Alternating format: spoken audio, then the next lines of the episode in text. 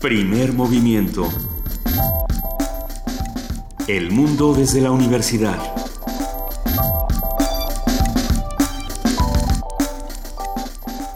Buenos días, son las 7 de la mañana ya con 7 minutos, hoy es mayo 11, eh, un día, el, el, día después de que discutimos todo este tema de la, las masculinidades, el feminismo, la maternidad, y es interesante porque muchos de nosotros eh, pusimos una barrera. Buenos días, querido Miguel Ángel, ¿qué más? Hola Lisa, ¿cómo estás? Buenos días, buenos días a todos. ¿Cómo estás Miguel Ángel?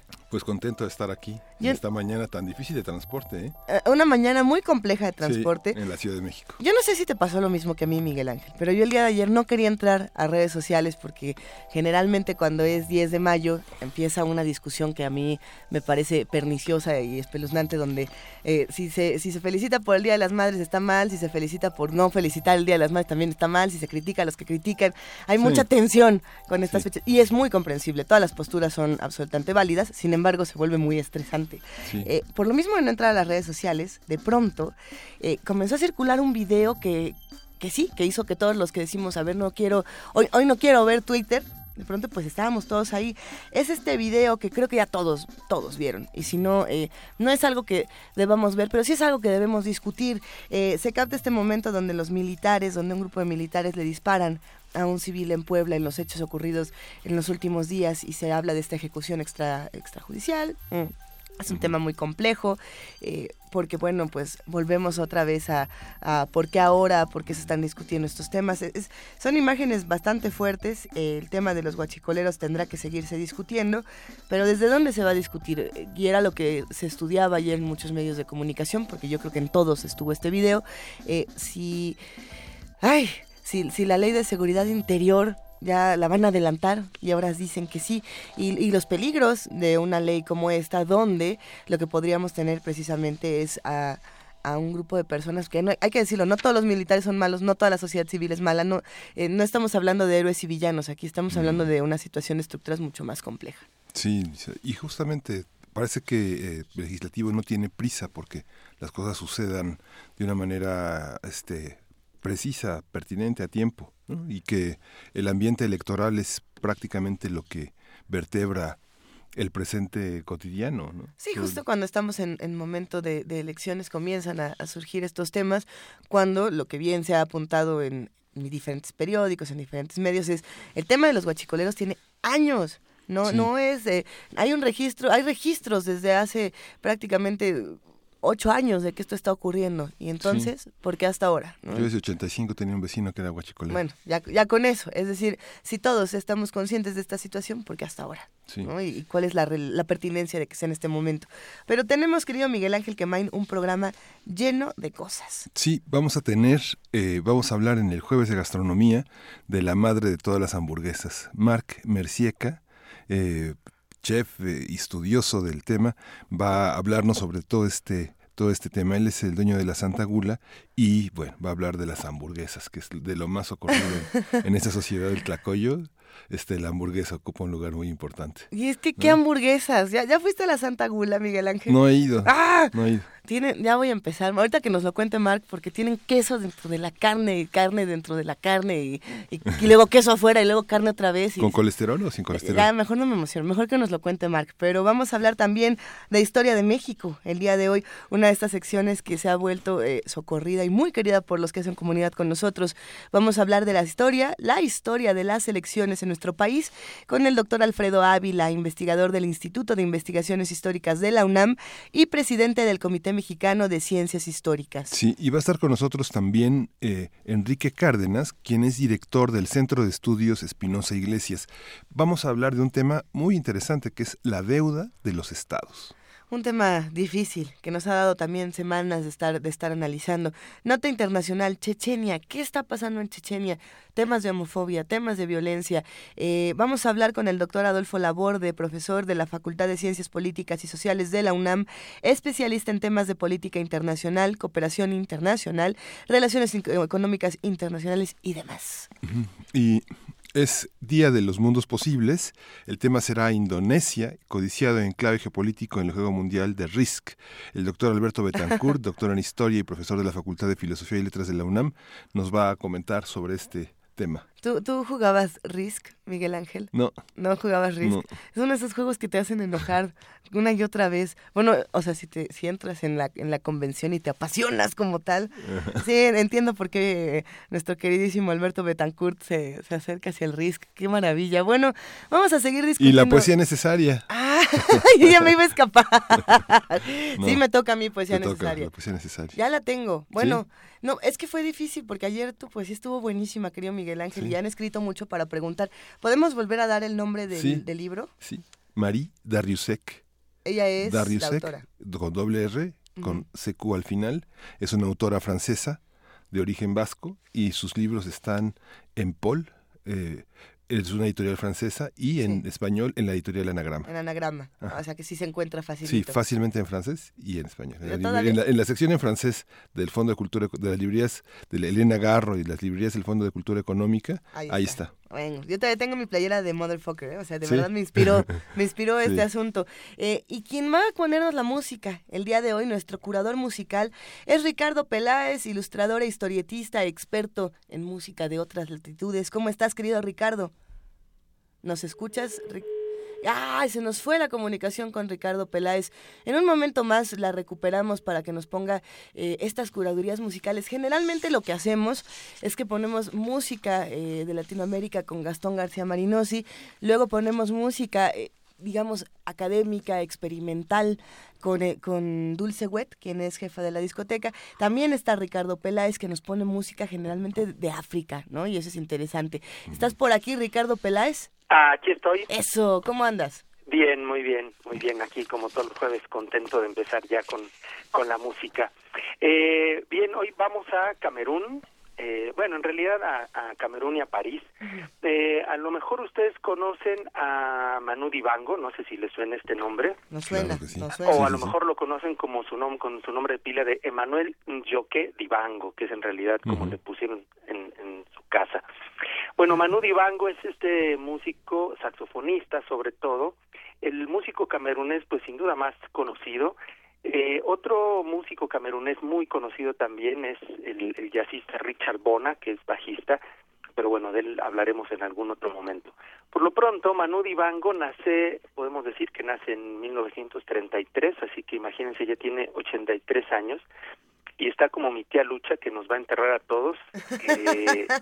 Eh, eh, no, no envejece este hombre. Eh, se le ve muy bien y además sigue produciendo incansablemente. Yo creo que es de esos músicos que ya perdieron ellos mismos la idea de la cantidad de, discos que se han editado con, su nombre, entre toda la música que produce, todas las colaboraciones que hace y la cantidad de, de, de discos en donde juntan música de diferentes épocas de lo que ha producido, ya son incontables los, los discos que podemos encontrar de él. Es un músico sobre todo también de una línea como de jazz, pero mm, pues es eh, eh, también es de esos músicos que han, acaban por ser un género musical en sí mismos prácticamente. Sus influencias están en la rumba cubana, eh, sobre todo, que es lo que empieza tocando de joven en Camerún con la African Jazz Band del músico del Congo Joseph Cabazale. ahí se forma, durante muchos años toca con ellos como, como saxofonista, pero luego en algún momento se va a París, no queda muy claro cómo a qué edad de la información que estuve buscando. El caso es que en realidad su carrera solista la hace ya en la hace ya en París y eh, vamos a empezar escuchando una curiosa interpretación, una curiosa versión de una canción de Serge Gainsbourg, este músico, eh, compositor, cantante, actor, director de cine francés.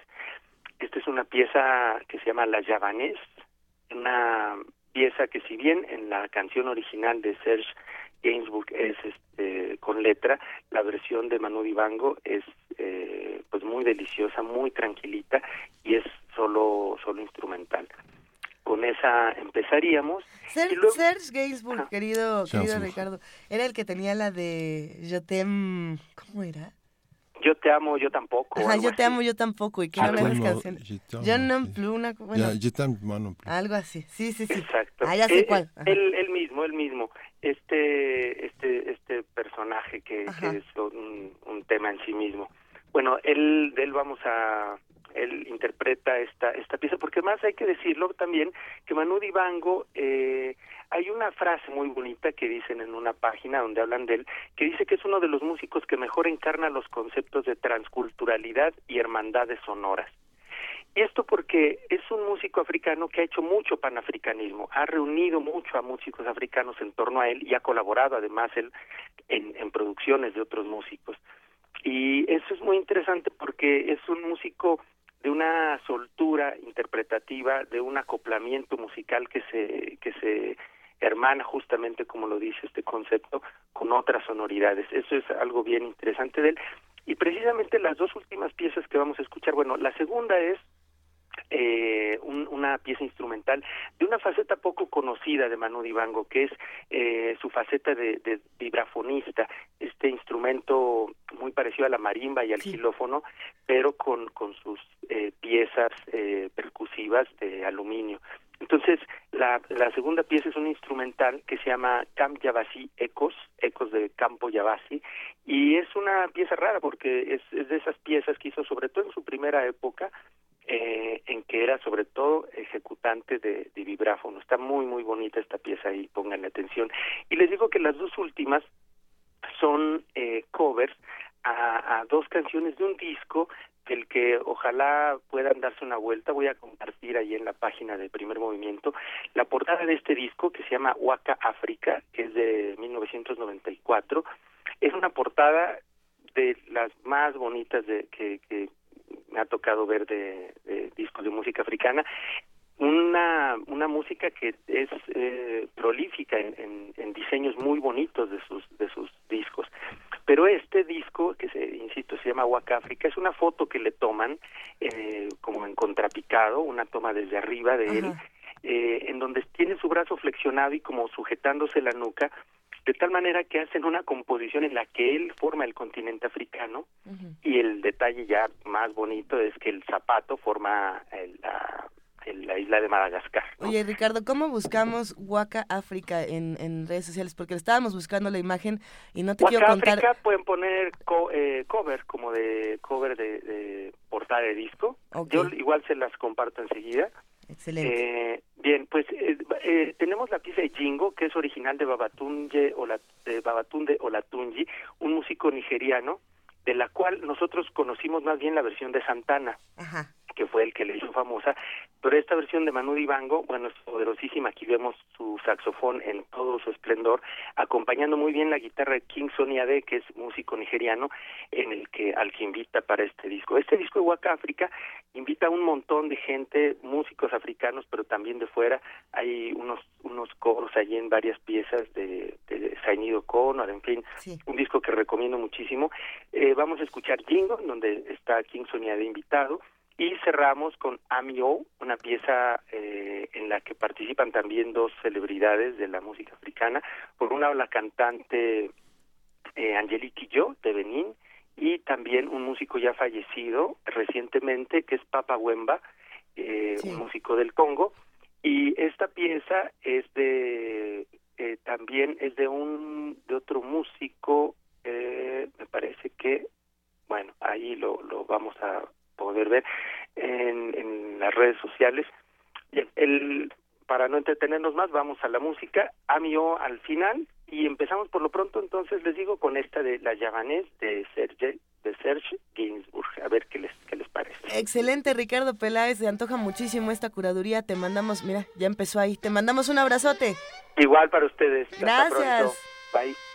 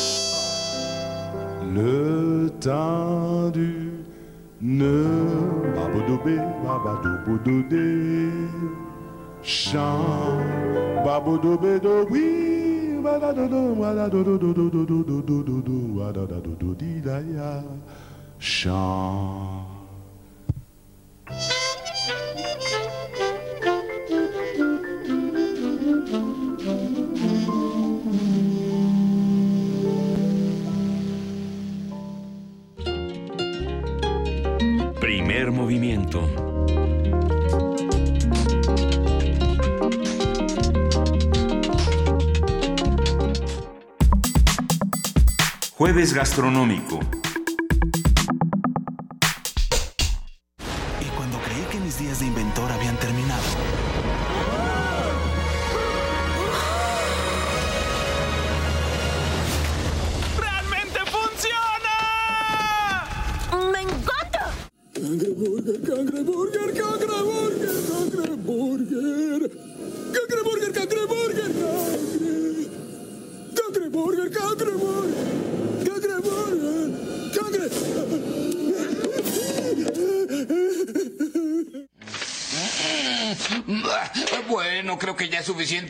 No hay nada mejor que una hamburguesa asada con una boca. ¡Súper viejo! Las hamburguesas se frían, niños. Falta Madonna.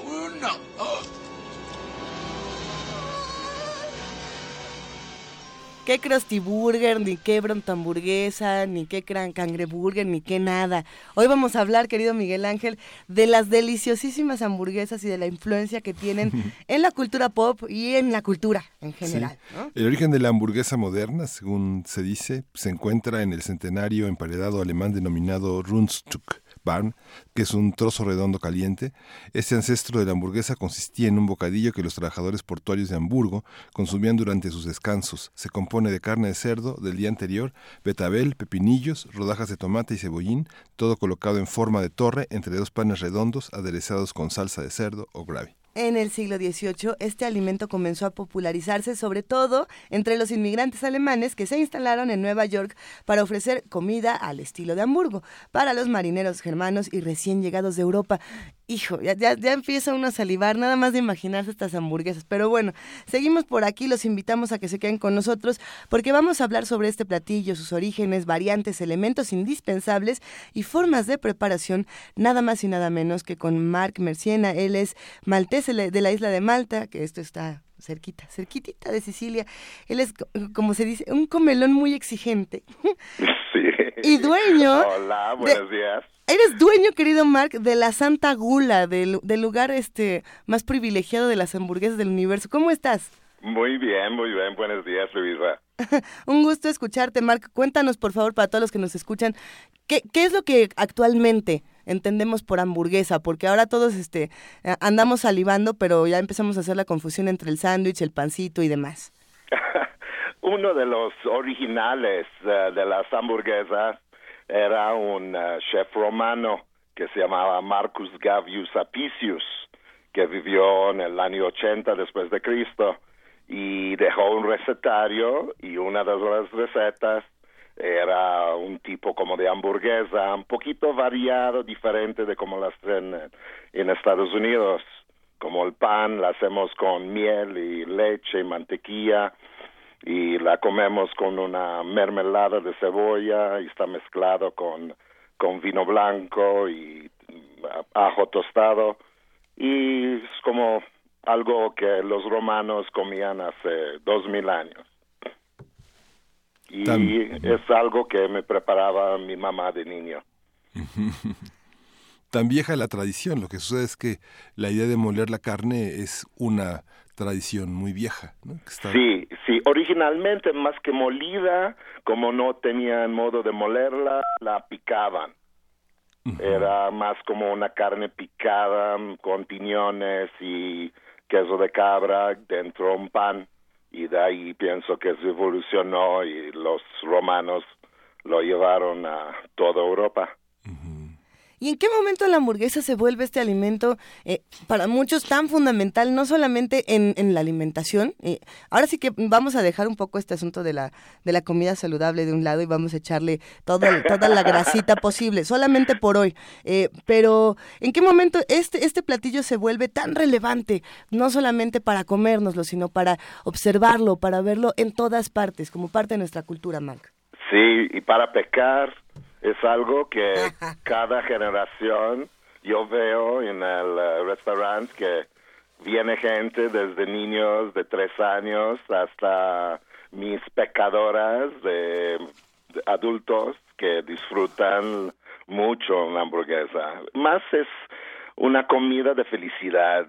Veo la gente que lo aprecia y lo disfruta con tanto gozo y es algo que la gente comparte y pienso que es el embajador universal de comida en el mundo.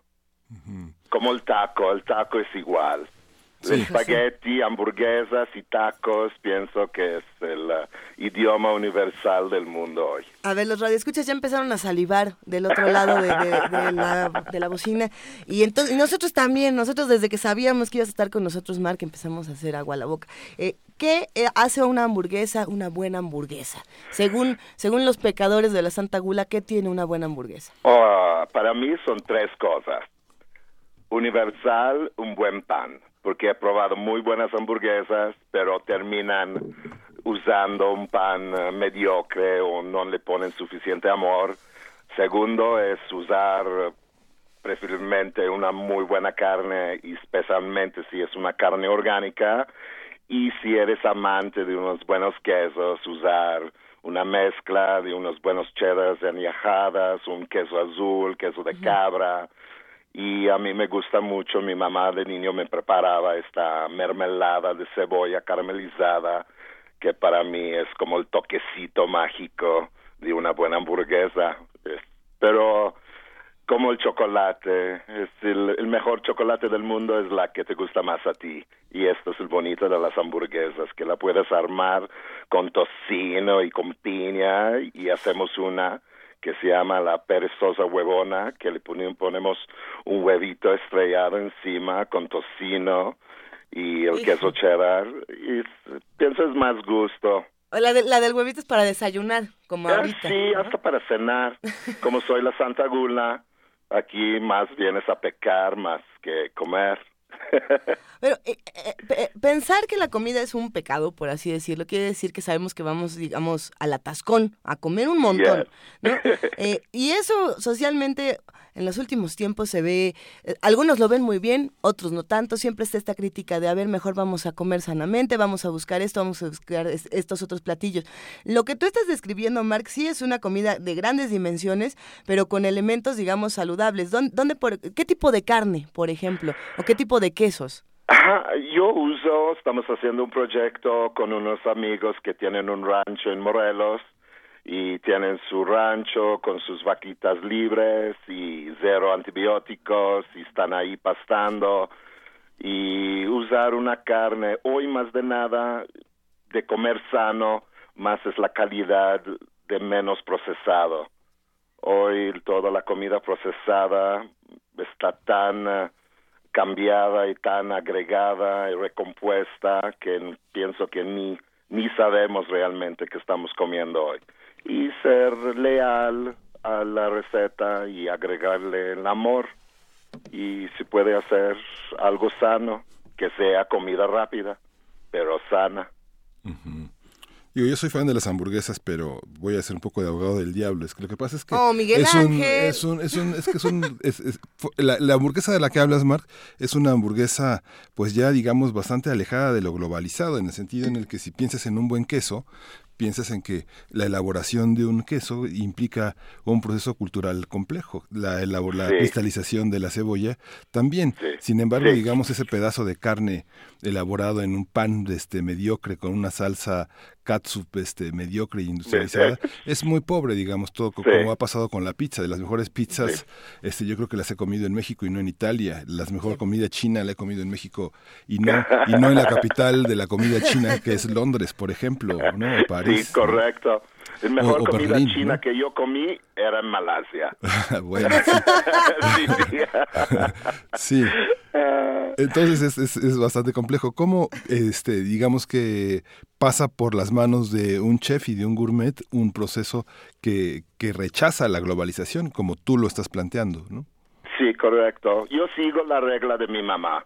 Empieza con buena materia prima, agrégale el amor y muy pocas veces vas a fallar. Y las veces que fallas, la gente lo mismo va a sentir que de veras le echaste ganas.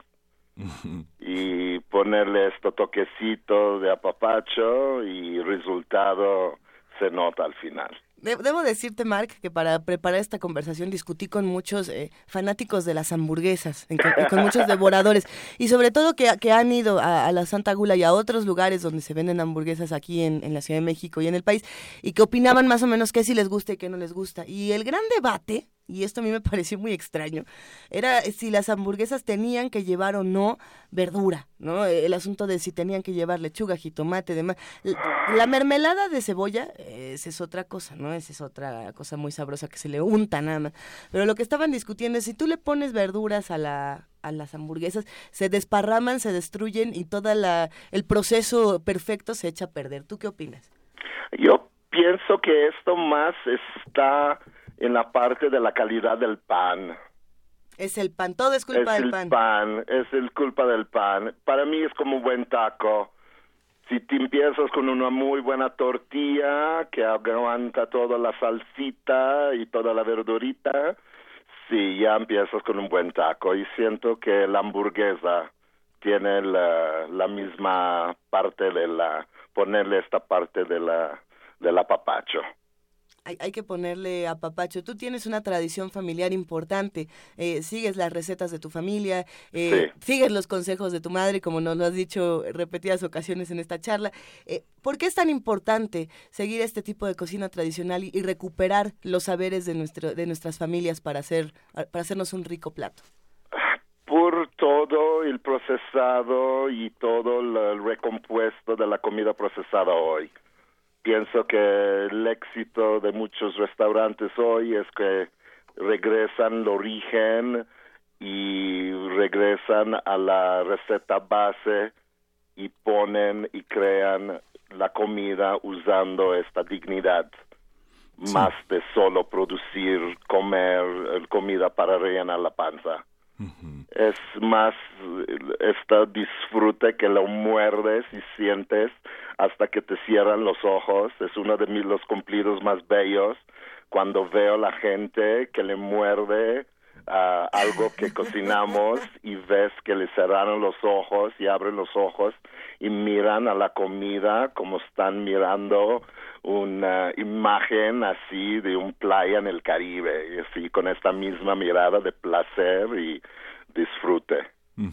Lo que sucede, de lo que está, de lo que está hablando Mark es de cuando se refiere a su madre, es que está evitando esta idea de la toxicidad que muchos alimentos industrializados tienen, ¿no? Digamos que pensando en, esta imagen que estás ofreciendo de, de, dar un mordisco con los ojos cerrados, me recuerda el festín de Babette, en el sentido en el que estamos hablando de la hamburguesa Estamos hablando de la hamburguesa, desvulgarizándola, en el sentido este, en el que una madre no va a hacer más que cosas buenas. Digamos, la cocina se convierte en el seno materno sustituto para toda la vida, ¿no? De los platillos que recordamos. Ya no podemos recordar la leche, pero sí su cocina. Sí, sí. Sí, era el modo que mi mamá me apapachaba. Era un niño muy travieso y el único modo que tenía para poder darme premio y castigo era a través de la comida. Era, si no estudias, no hay pay de manzana. Si no me ayudas a lavar el coche, no te hago hamburguesas. Si no me ayudas a colgar la ropa, no te hago lasaña. Bueno, no, no, por algo, eh, la mejor tarta de manzana con natilla se prueba precisamente en, en la Santa Gula. Pero a ver, Ay, gracias. no, sí es una delicia, pero hay que decirlo, Marc, y para despedir esta conversación, para hacer la invitación a todos los que nos escuchan, a ver, cuéntanos, apapáchanos radiofónicamente, haznos imaginar cuál es tu mejor hamburguesa. Si ya llegamos a la Santa Gula, ya nos sentamos, ya estamos listos, ahora sí que prepara, prepáranos una deliciosa hamburguesa. ¿Qué nos vamos a comer el día de hoy? Ah, te voy a recomendar mi preferida. Mi preferida se llama la maldita perezosa huevona, Ajá. que es el eh, tamaño un poquito más eh, como tipo mediana, con eh, un tocino importado que freímos hasta que queda chicharrón. Usamos un queso cheddar añejado dos años y ponemos el queso en el centro de la carne.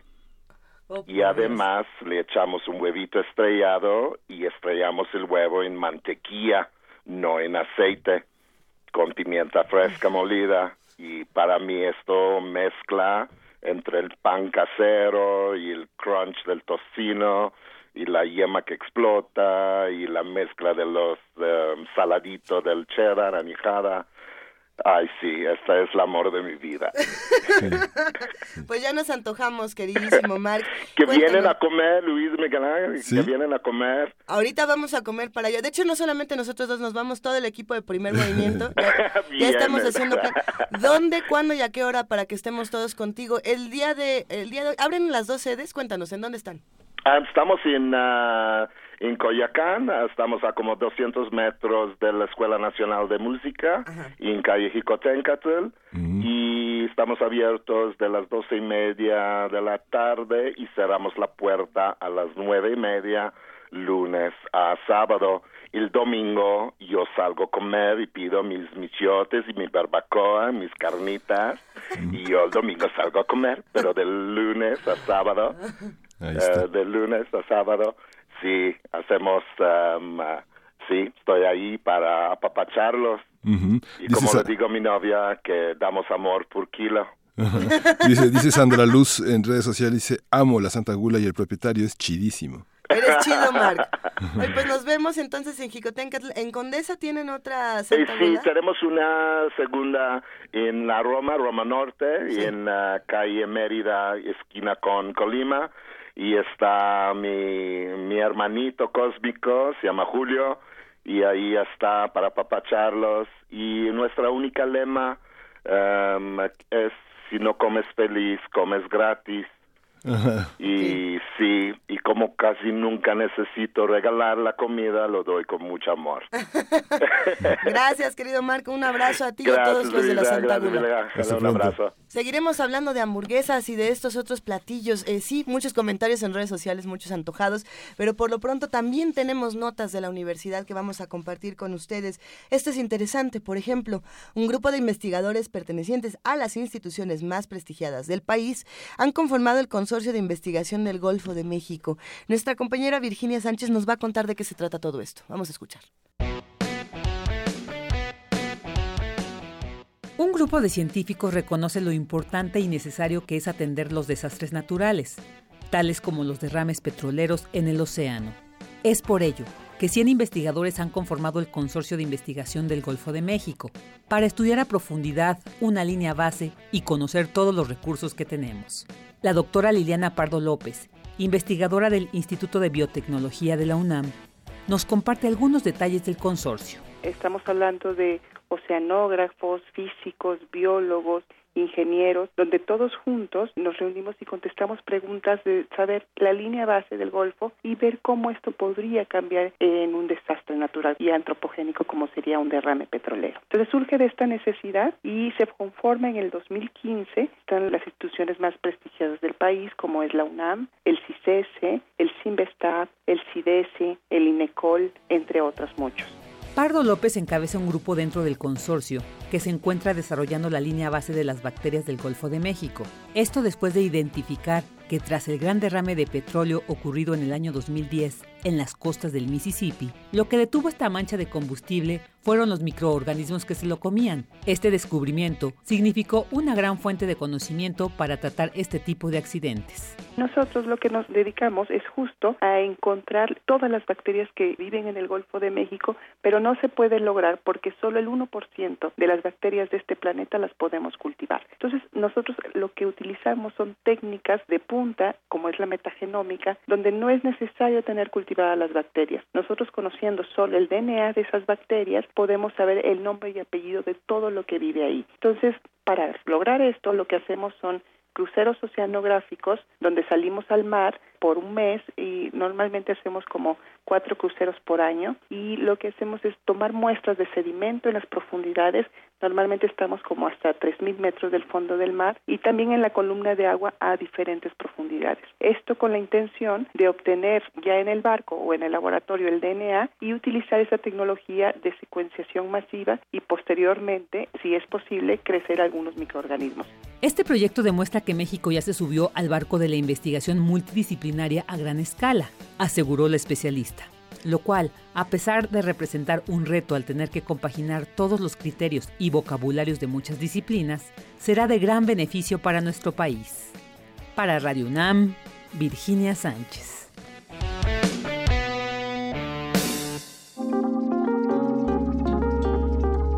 Primer movimiento. Hacemos comunidad.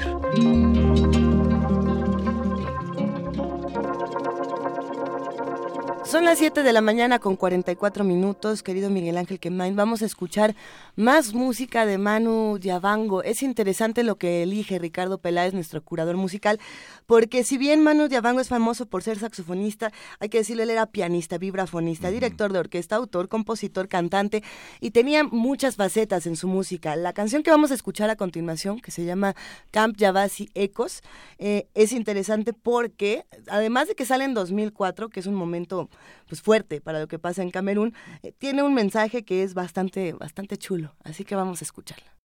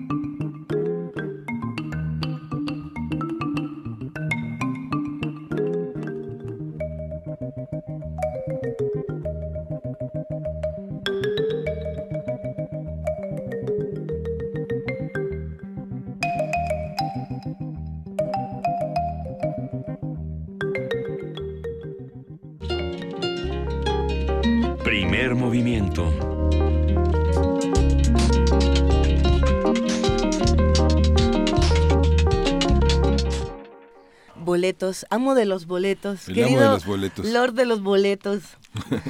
¿Qué tienes ahí, Miguel Ángel? La. Orquesta Sinfónica del Politécnico, del Instituto Politécnico Nacional, la OSIPEN, invita a sus presentaciones del jueves 11 de mayo a las 19 horas, o sea, hoy, y el sábado próximo 13 de mayo a las 13 horas, en las que contará con la participación del director de orquesta mexicano Rodrigo Elorduy y el violinista Pablo Sarabín, que es el solista invitado, quien es concertino de la Orquesta Filarmónica de Buenos Aires. Ellos interpretarán piezas de Liszt, Rimsky-Korsakov, Brahms y Ralph Vaughan Williams. La cita es en el Auditorio Ingeniero Alejo Peralta del Centro Cultural Jaime Torres Bodet, en Avenida Wilfrido Maciú, sin número, esquina Avenida Politécnico, en Zacatenco. Cinco pases dobles para el jueves 11 de mayo, hoy, hoy. hoy a las 19 horas, y cinco para el sábado a las 13 horas. Hay que presentarse 40 minutos antes en taquilla con su identificación. Ah, buenísimo. Pero ah, si se los llevan hoy, por favor, vayan hoy. O sea, que sí puedan ir. Se van por teléfono al 55 36 43 39. eh, son 5 y 5. Por favor, para que sí se ocupen estos boletos, échenle, échenle poder y nos vemos todos en un rato. Acá seguimos. Historia de México.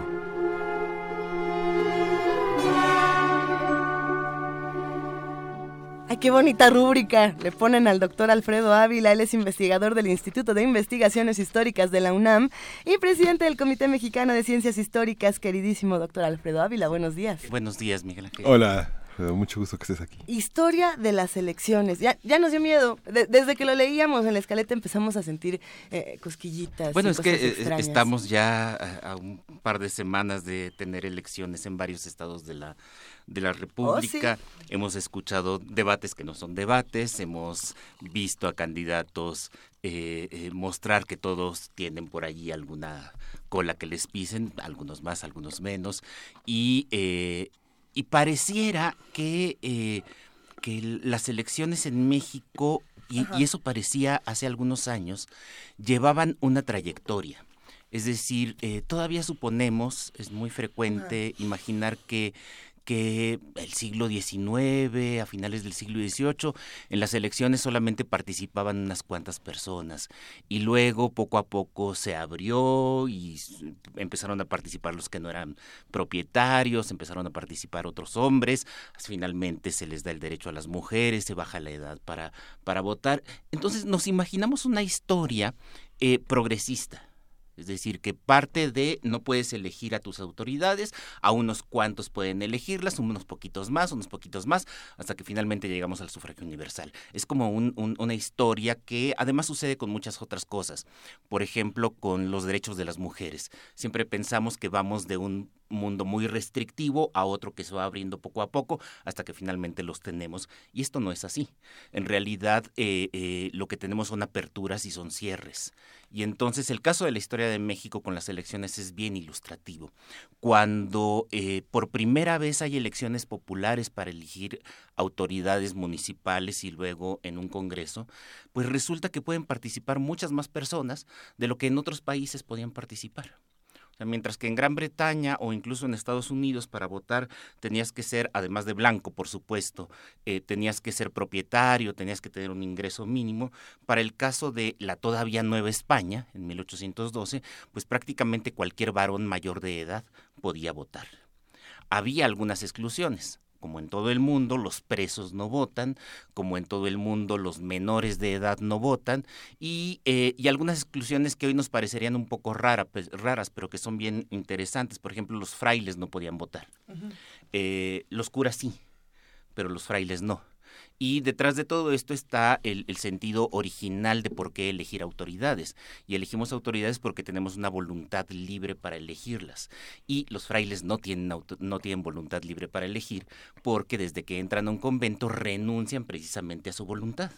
Es decir, eh, la, la regla de obediencia les quita esa voluntad. Entonces, fíjense cómo allí eh, un aspecto religioso sirve para medir quién puede votar y quién no. O el empleado doméstico, no cualquier trabajador, sino el empleado doméstico, el que le sirve la comida al patrón, ese tampoco puede votar porque su voluntad depende del patrón de manera inmediata. El arriero el capataz, el trabajador en la hacienda, eso sí, no importa que estén contratados, pero tienen una voluntad libre, son padres de familia a, a su vez. Y las mujeres no pueden votar y uno pensaría que, bueno, son argumentos machistas de aquella época, sí, sí lo son, por supuesto, pero también buscaban la manera de darle otro sentido. ¿Por qué no puede votar una mujer? Porque una mujer también es dependiente. Es decir, la mujer o depende del padre, cuando son menores de edad, o depende del marido. Y es bien interesante cómo durante algunos años hubo incluso alguna discusión acerca de si las viudas podían votar, que ya no son dependientes. Ahí decidieron no meterse en esos asuntos. Por supuesto, hay una cosa machista detrás de eso, eh, de patriarcal. Pero, también es más un juego de, poderes, ¿no? Que, o sea, sí tiene un asunto muy heteronormativo, pero también tiene un, una connotación muy, muy particular. Sí, sí, por supuesto. Pero entonces es, es muy curioso. Prácticamente cualquier persona puede votar siempre y cuando cumpla estos requisitos de poder expresar su voluntad libremente, no importa si se trata de un aguador en la Ciudad de México, de un ranchero en, en, los bueno, en las provincias en ese entonces, o un rico propietario. Es decir, no había restricciones en ese momento por dinero o por propiedad. Y esto lo vemos de manera muy clara en las primeras elecciones populares que hubo en la Ciudad de México en noviembre de 1812, cuando de pronto sale a votar más gente de lo que las autoridades esperaban. Sea, es una ciudad con unos 120 mil habitantes, de los cuales tendrían derecho a votar, ya quitando mujeres, quitando niños, todo esto, alrededor de unos 30 mil, de unas 30 mil personas. Y sabemos que de esas 30 mil personas, probablemente la mitad salió a votar. Es decir, e, es una cantidad muy, muy elevada, que el 50% de tu padrón que puede votar eh, salga en las primeras elecciones populares que hay en la Ciudad de México, pues es muy, muy elevado. Y lo más interesante es que se presentaron cosas de, de si ustedes quieren, de manipulación de voto y, todo esto. Pero eh, no ganaron los candidatos que estaban promoviendo las autoridades. Entonces, las primeras elecciones que, que, hay en la Ciudad de México son elecciones competitivas, son elecciones en las que gana lo que hoy llamaríamos la oposición. Sí. Y, eh, y bueno, esto es, eh, eh, esto es muy significativo porque durante, a lo largo del siglo XIX, en todos los procedimientos electorales que vamos a tener en pueblos de indios, en ciudades, en distintos lugares, no hay un control por parte de las autoridades de los procesos electorales. O sea, lo intentan, pero no pueden controlarlo. Y cuando intentan controlarlo a través de la ley, ya eh, más avanzado el siglo XIX, ahora sí poniendo restricciones, eh, tienes que ser propietario, tienes que ganar mil pesos al año para poder votar, cosas como esta, eh, fracasan fracasan. La verdad es que no había manera de controlar estas cosas y en lo que terminó fue en el establecimiento de voto directo ya a mediados del siglo XIX y de un sufragio pues casi universal masculino a lo largo del, siglo XIX. Digo casi universal porque siempre está la exclusión, como dije antes, del preso, de eh, ciertas, ciertas eh, condiciones excepcionales. ¿no?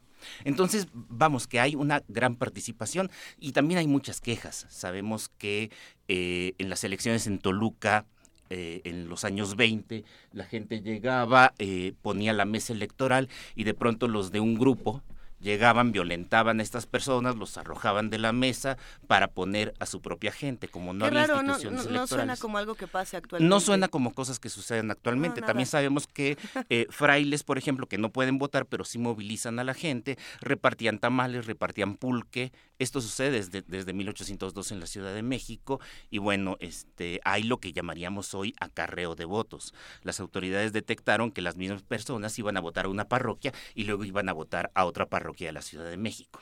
Y votaban en las parroquias porque es donde se tienen los registros. Eh, es, donde hay fe de bautizo y entonces es lo más parecido a un padrón electoral de la, de la época. Es justo lo que quería preguntar, ¿de qué pasa con la entrada de las instituciones? ¿En qué momento todas las instituciones comienzan a decir, a ver, voy a, voy a hacer eh, el IFE o voy a hacer este, este, esta serie de cosas que me van a funcionar para algo con relación a las instituciones? Eso es una cosa del siglo XX, ¿eh? Claramente del siglo XX. En la mayor parte del tiempo del siglo XIX, por, por lo menos en la primera mitad, son los propios ciudadanos Los que llegan ponen la mesa. Ahora sí, el que se levanta temprano, se organiza, pone la mesa, eh, incluso de sus propios recursos, tienen que, tienen que hacerlo, y se ponen a contar votos, eh, es, es, una cosa mucho más espontánea. Luego esto se deja en manos de los ayuntamientos, pero no solo de los ayuntamientos, la mayor parte de las normas electorales de la época dicen, bueno, es en el ayuntamiento, con el alcalde, con los regidores, pero también con personas notables. Entonces se supone que por allí el, el, cura también, el, el, boticario, el abogado de cada pueblo tienen la obligación moral de participar. Y esto es algo que sucede durante buena parte del siglo XIX, en la que son los ayuntamientos los, que, los que terminan controlando las, las elecciones. Es muy descentralizado. Entonces, y, y, y un poco a esto quería llegar a veces pensamos, como dije en un principio, que hay una historia de progreso, de desarrollo, de apertura. No la hay. En las primeras elecciones del México independiente, eh, Agustín de Iturbide se le ocurrió que el primer Congreso tendría que estar eh, formado por mineros, por comerciantes, por militares. Y entonces los militares votan por militares, los comerciantes votan por comerciantes, los mineros votan por mineros, por universitarios. Es curioso, también los universitarios votaban por los universitarios que iban a ir al Congreso. Es decir, es un Congreso que representaba intereses, que representaba corporaciones. Eh, muchos se opusieron y decían, no, lo que necesitamos es un Congreso formado por ciudadanos y electo por ciudadanos. Eh, pues la verdad es que en 1821 si uno sale a la calle, pues a lo mejor ve más bien a los grupos y no a los ciudadanos. Es decir, a lo mejor tenía más razón Iturbide que, que, que sus opositores liberales. Y luego tenemos a mediados del siglo XIX otra vez propuestas para que los congresos sean integrados por gente designada por el propio presidente o para que eh, otra vez los grupos, las corporaciones, la iglesia nombre a tantos diputados, obispos o gente de los cabildos eclesiásticos. Eh, pero nada de esto suena vigente, querido Alfredo Ávila. Mm, pues, a ver, nos suena anacrónico.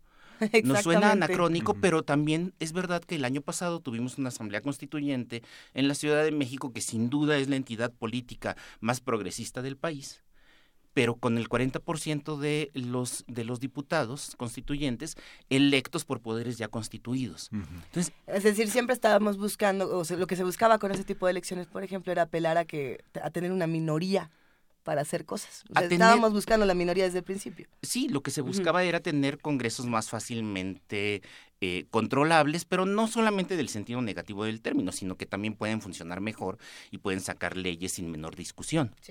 Pero si, si, nos fijamos entonces, y esto es, esto aplica para todo, aplica para derechos de mujeres, aplica para eh, cualquier, para cualquier otra cosa, derechos humanos. Si creemos que hay un camino y que poco a poco hemos ido ganando espacios y poco a poco hay más apertura y más derechos, podemos confiarnos y podemos pensar que ya estamos en un momento en el que los derechos son lo suficientemente amplios y que hay que ir por más. Si vemos la historia y nos damos cuenta de que hay aperturas y hay cierres, entonces nos damos cuenta de que esos derechos, incluidos los electorales, son cosas por las que debemos luchar todos los días, que no podemos dejarlas simplemente en el sentido de que ah, ya vamos ganando, vamos más adelante. No, en cualquier momento se pueden cerrar y tenemos que estar conscientes de eso. Qué rica conversación, Alfredo Ávila. Muchas gracias. Y, justamente tenemos que, tenemos que cortar esta conversación tan amplia y que, y que, que promete como extenderse mucho más porque vienen los anuncios de del Instituto Nacional Electoral. Pero que sea, que sea una buena ah, manera de cerrar. Te queremos, doctor Alfredo Ávila, investigador del Instituto de Investigaciones Históricas de la UNAM y presidente del Comité Mexicano de Ciencias Históricas, y hablamos la próxima semana. Claro que sí, gracias. Mil gracias. Primer movimiento. Hacemos comunidad.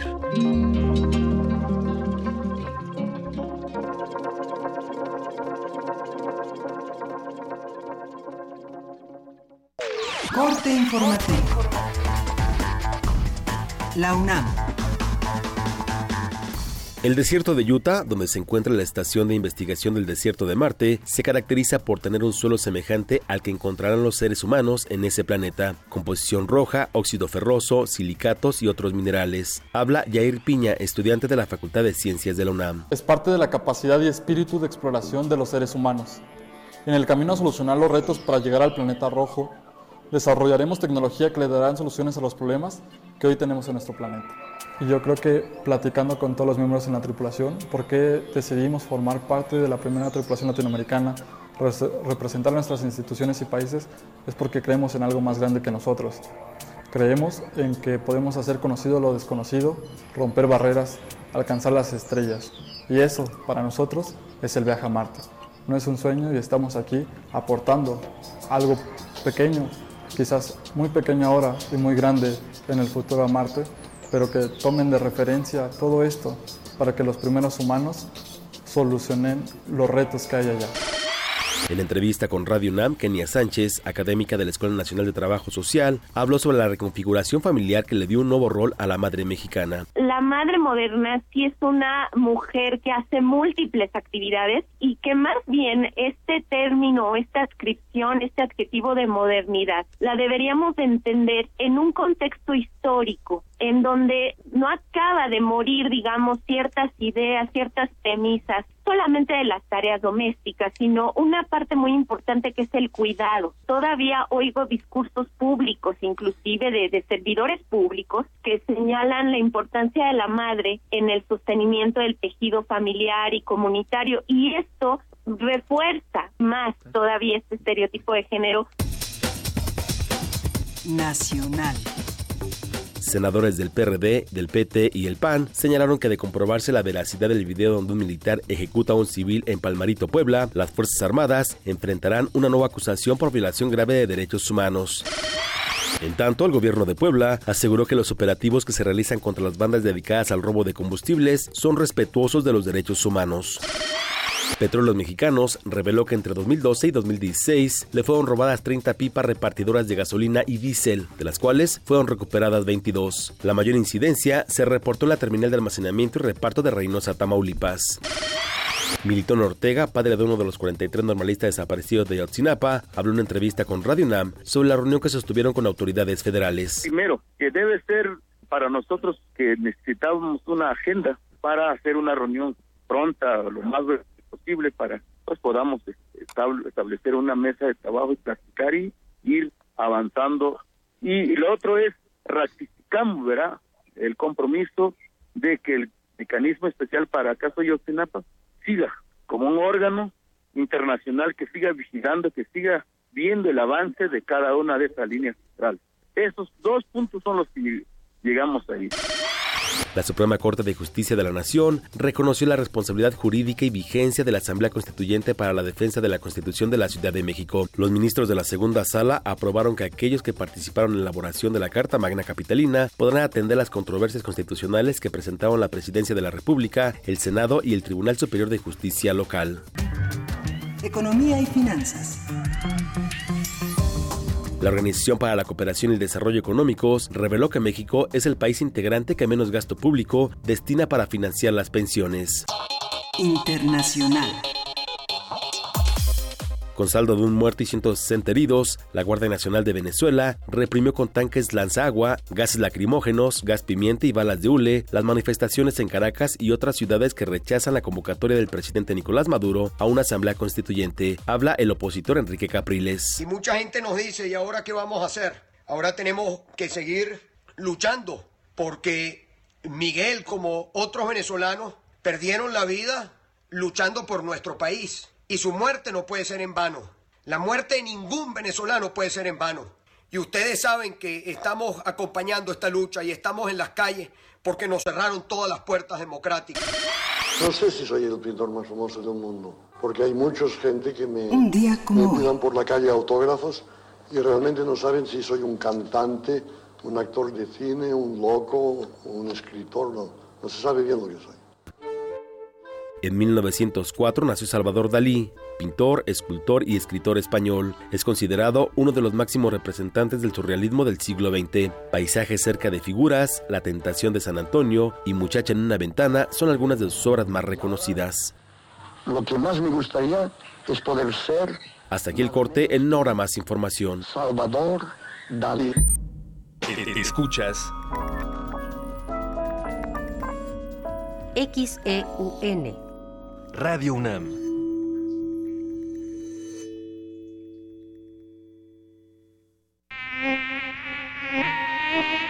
Los mosquitos pican, molestan. ¡No! ¡No me maten! ¡Quiero vivir! ¡Quiero vivir! ¡Ay, ay, ay! Pero sin ellos no podríamos vivir. Teatro Ánima presenta Melele, un espectáculo con música y títeres para comprender y respetar a los animales. Sábados de mayo a las 13 horas. Sala Julián Carrillo de Radio UNAM. Entrada libre. Ningún mosquito fue lastimado durante la realización de este anuncio. Una soprano vaga en pena. Revive el suceso que la condujo a la muerte. Locura, castigo, rebeldía. Heroínas transgresoras. Farsa trágica interpretada por Luz Angélica Uribe para mayores de 12 años. Todos los lunes de mayo a las 20 horas en la sala Julián Carrillo de Radio UNAM. Entrada libre. Ven y pierde la cordura.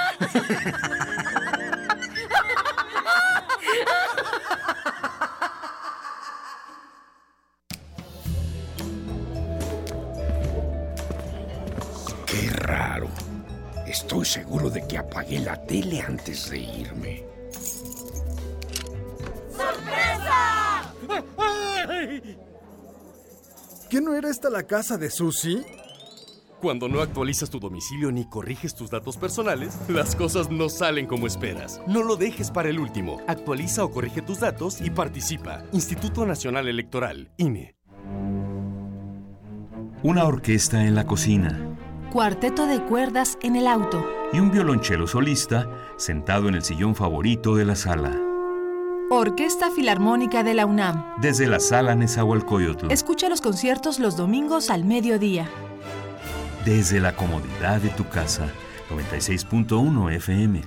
Radio UNAM. Una degustación de ritmos y palabras para oídos cultivados y paladares exigentes. Sentencia. Al mal nacido, música. Al bien nacido, más.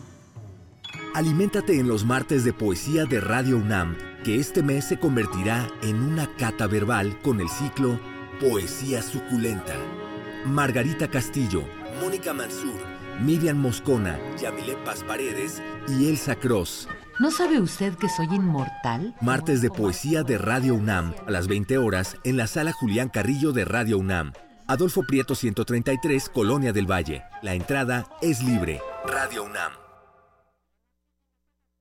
Mi mamá dice que respete a los mayores, pero ella pelea con la vecina que está viejita y ni oye. Mi papá dice que no debo mentir, pero cuando le hablan a sus clientes, veo que les miente. Si quieres respeto, respeta. Si pides tolerancia, tolera. Si deseas honestidad, sé honesto. Porque hacer lo correcto mejora nuestra vida. Yo respeto. Tú toleras. Todos somos honestos. Los valores se aprenden en casa y se practican en familia. DIF Nacional. Como los pulpos, los escritores son más sabrosos en su tinta. Una producción del Instituto de Energías Renovables de la UNAM. Lunes y miércoles al mediodía por el 96.1 FM. Radio UNAM. Fue el símbolo de la Guerra Fría y miles trataron de atravesarlo. Duró 28 años y cayó tan repentinamente como se erigió. Te invitamos a que asistas al Cineclub Radio Cinema. 28 años sin el muro de Berlín. Los miércoles de mayo, 6 de la tarde. Sala Julián Carrillo de Radio UNAM. Consulta cartelera en www.radiounam.unam.mx o comunícate al 5623-3271. Entrada libre. El libro antiguo, el libro de artista y la obra gráfica original. El libro como protagonista, como obra de arte. Feria Selección, un evento para los amantes del buen libro. Talleres, conferencias, venta de libros y actividades culturales en torno a la relevancia del libro español. Del 17 al 22 de mayo en la Casa Universitaria del Libro. Consulta la programación en www.feriaselección.com. Celebremos la edición como obra de arte. Invitan la Coordinación de Humanidades de la UNAM y la Embajada de España en México.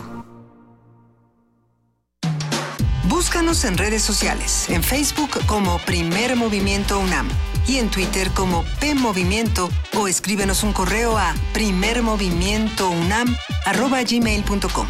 Hagamos comunidad. Y si ya son las 8 de la mañana con 12 minutos, Miguel Ángel Quemain y Luisa Iglesias aquí platicando en la segunda hora de primer movimiento. Y antes que nada, un abrazo para Juana Inés de esa, que no está, pero que sí regresa en unos días. No pasa nada, aquí anda. Sí. sí. por aquí está.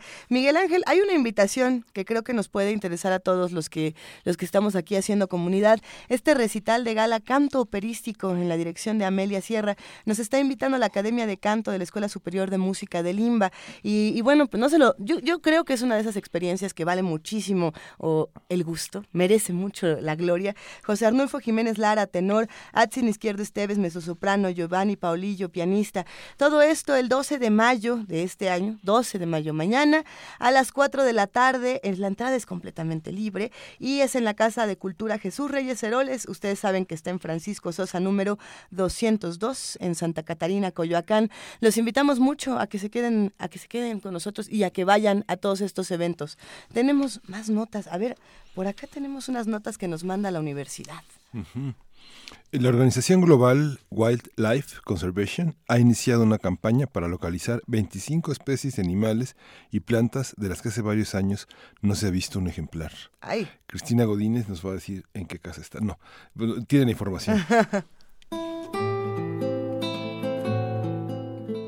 La organización Global Wildlife Conservation lanzó una campaña para encontrar 25 animales y una planta de los cuales hace varios años no se ha visto un ejemplar, pero que aún no se les ha declarado extintos. Uno de los problemas tiene que ver con que hay más de 2 millones de especies descritas por la ciencia, pero personas enfocadas a su estudio tan solo son 3.000 a nivel mundial señala el doctor Gerardo Ceballos del Instituto de Ecología de la UNAM. Muchas de esas especies, como hablaba el país, se encuentran en sitios remotos. Este mismo año se encontró un perico, que es un perico nocturno en Australia, que se conocía del, del este de Australia, y se encontró la única población desde hace muchos años recientemente en el oeste, en un lugar muy diferente. Lo que pasa es que muchas de las especies que no se han encontrado viven o bien en sitios muy remotos o nadie las ha buscado.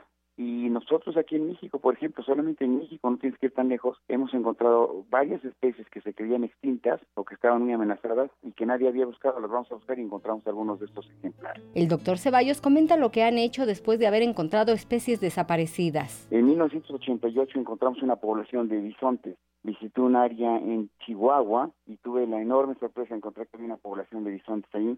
Bueno, en ese caso de los bisontes o los perros de las praderas, tampoco había ningún registro de cómo estaba la población y encontramos que eran las poblaciones más grandes del continente en la región de Janos. ¿Qué se hizo en ese caso? Bueno, estudiamos la región, propusimos una reserva y se hizo una reserva de la biosfera de medio millón de hectáreas para proteger esas especies. Las otras especies que se han encontrado en México en los últimos años han sido, la mayoría de ellas, o reptiles, anfibios, cosas pequeñitas o peces.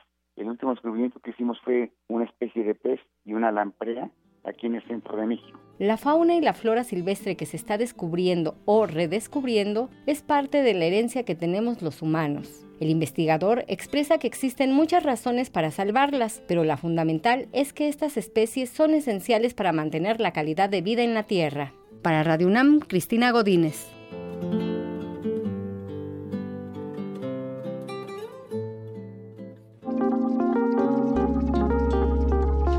Primer movimiento. Hacemos comunidad.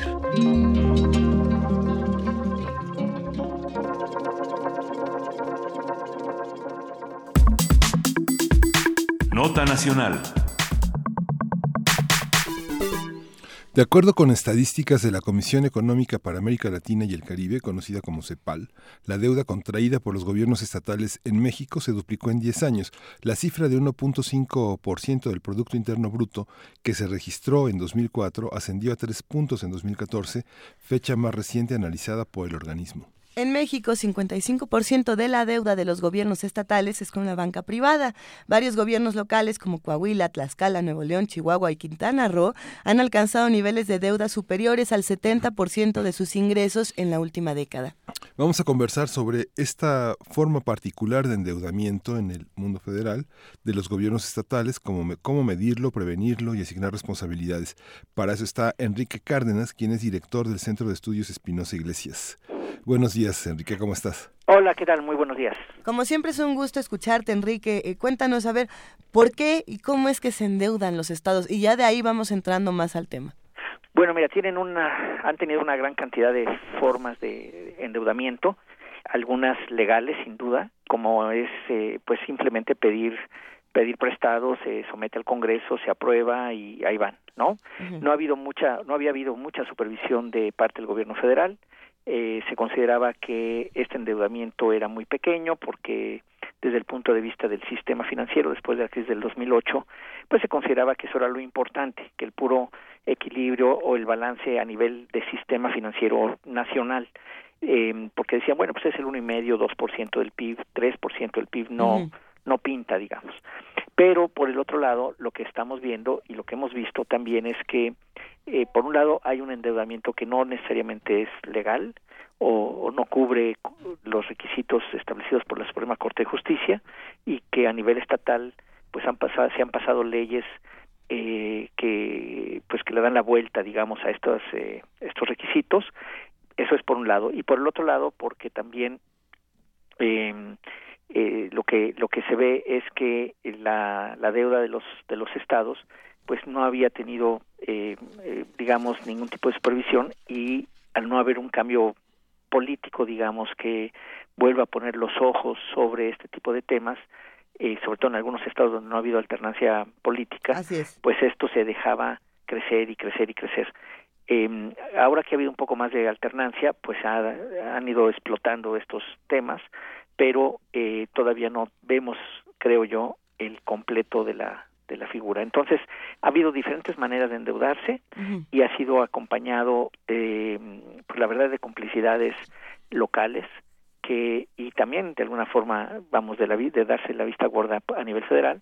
Eh, eh, y es lo que ha hecho que pues que la deuda efectivamente crezca tanto. Una, una de las preguntas que, que, más se hacían cuando, cuando se empezó a hablar de esta deuda de los estados era a quién le tocaba supervisar la deuda en, en, en todos estos momentos y sobre todo antes de que llegara esta alternancia política.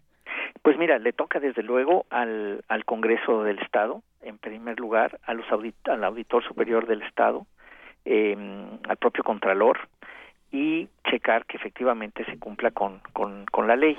En, en, eh, en, algunos casos, en el caso que yo conozco muy bien, que es el de Puebla, ahí el, eh, el, cambio en la ley se dio, eh, pues el, el, Congreso local obedeció tal cual la, la, la, iniciativa que mandó el Ejecutivo y pues ahí se decía que no era deuda una serie de conceptos o de tipos de financiamientos. Y con base en esa ley local, que en realidad contraviene, eh, y digo contraviene en presente porque todavía está vigente, ¿Sí?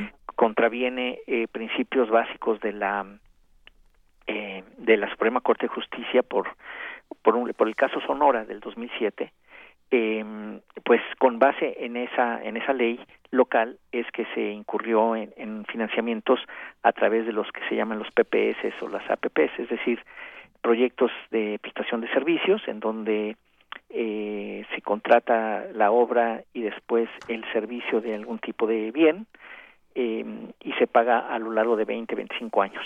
Uh -huh. Y eso no se consideró deuda, siendo que hay pues un financiamiento de por medio sí. de largo plazo.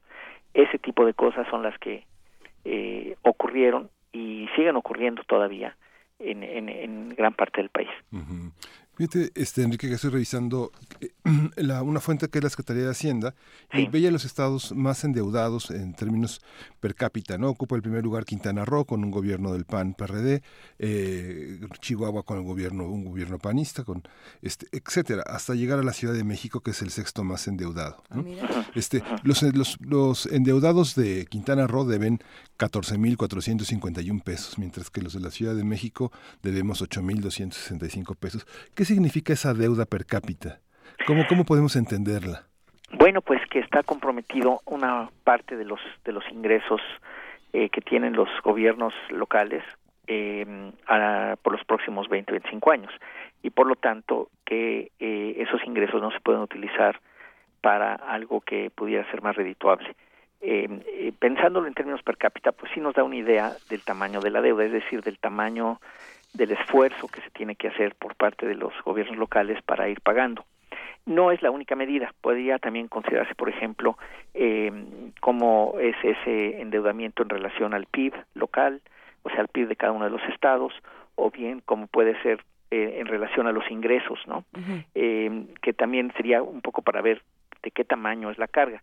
Eh, verlo con relación a las personas a veces pudiera ser un poco, eh, digamos, no, no te refleja toda la verdad, te refleja una, un pedacito. Eh, por ejemplo, si tú tienes una familia de cinco hijos y tienes una deuda X, pues está peor que si tienes tres hijos, ¿no? Pero por el otro lado también se puede ver eh, qué tan grande es tu deuda dependiendo del ingreso corriente que estás teniendo para poderla pagar. Entonces, son, hay que, yo creo que hay que usar varios indicadores para poderse dar una idea de qué tan grande o qué tan pesada es la carga de, de, una deuda estatal de esa naturaleza. Nos mandan algunos mensajes en redes sociales. Por aquí Juan Ramírez Marín nos, nos dice, también es culpa de los bancos prestamistas. Eh, ¿cómo, ¿Cómo entra esto en, en bueno, la mira, de los es, que, estados? es, es interesante el punto. Efectivamente, pues digamos los bancos, eh, eh, que, ¿por qué le entran de, de, la manera como le han entrado? Uh -huh. Porque el mecanismo de pago que se ha desarrollado eh, que esto hizo muchísimo en su momento Evercore y, y demás, y otras uh -huh. empresas también, eh, es que se garantizan los pagos a partir de los impuestos. Y de los impuestos pueden ser o bien participaciones federales o bien impuestos locales. Y cuando tú tienes una garantía en un fideicomiso que es irrevocable y donde incluso los eh, la fuente de esos ingresos a ese fideicomiso con lo cual vas a pagar la deuda eh, viene de impuestos que si se modifican por el gobierno, por digamos por la legislatura estatal, pues entonces o federal pasan a, a hacer cualquier otro tipo de impuestos, el que se invente en su lugar, y eso es irrevocable por ahora sí que por el tiempo que sea necesario. Entonces los bancos pues tienen riesgo prácticamente cero y por eso es que le entran a este tipo de financiamientos, algunos de ellos más, otros menos. Por ejemplo, entre los que están más metidos pues es Banorte e Interacciones y eh, otros mucho menos. Banamex, por ejemplo, está muy poco metido en, en deuda estatal.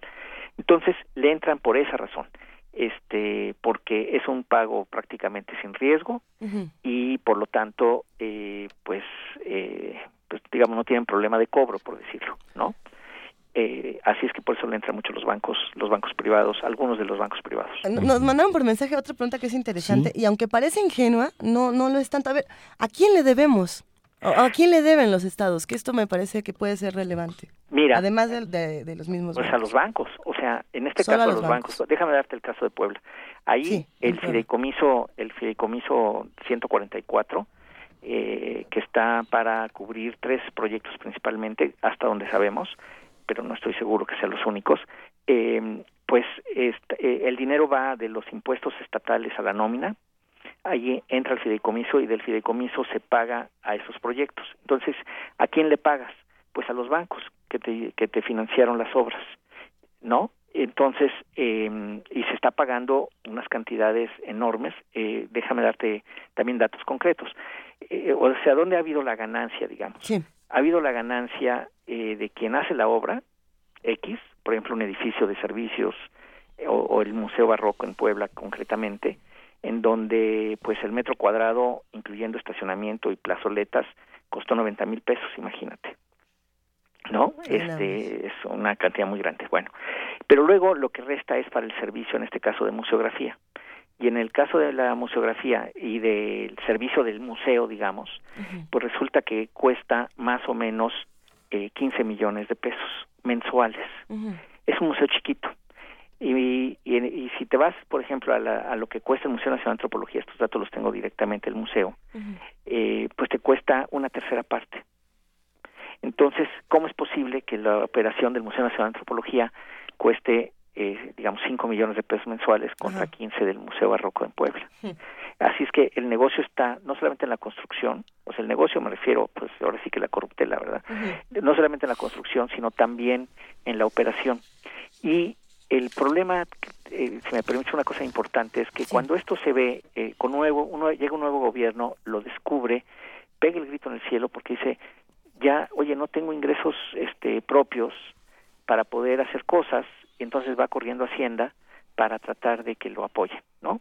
Y a veces lo apoyan y, en fin, reestructuran deuda y tal, pero luego se quedan con el mismo mecanismo los propios gobernadores, no lo eliminan. Y Por, problema, porque ya para qué? Pues ya para qué, pues Ajá. tienen un mecanismo padrísimo, okay. este, en el cual se pueden endeudar, no tienen que pasar por el Congreso, imagínate, y por lo tanto tampoco, y como se trata de un fideicomiso privado, que esa es parte de la ilegalidad, eh, porque tiene dinero público, este, siendo un, un fideicomiso privado, tampoco puede tener escrutinio público.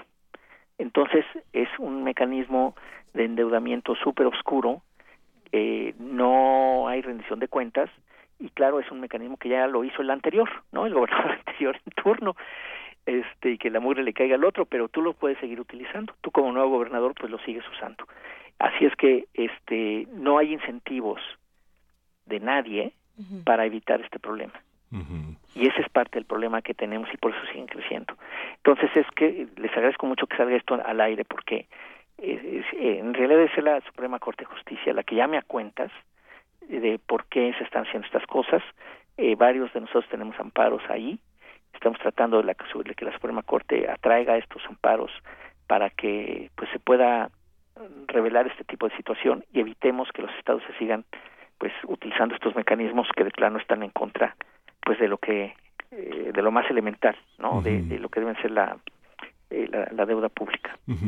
Para, para la gente que trabaja en los medios de comunicación, para un periodista que está tras la pista de todas estas cuestiones, ¿cómo, cómo se puede orientar, Enrique Cárdenas? ¿Cómo, ¿Cómo puede buscar este tipo de asuntos para cómo detectar el mal endeudamiento de un Estado? ¿Cuáles son las fuentes? ¿A dónde dirigirse? ¿Cómo, cómo indagar para poder hacerlo público? Sí, mira, hay algunas fuentes públicas, como por ejemplo la cuenta pública de los estados, que ahora, eh, desde hace dos años, la Auditoría Superior de la Federación ha estado exigiendo mayor transparencia, aún de endeudamientos que no son federales. Eso es por primera vez ocurrió el otro año, el año pasado, y empezaron a salir estos nuevos números.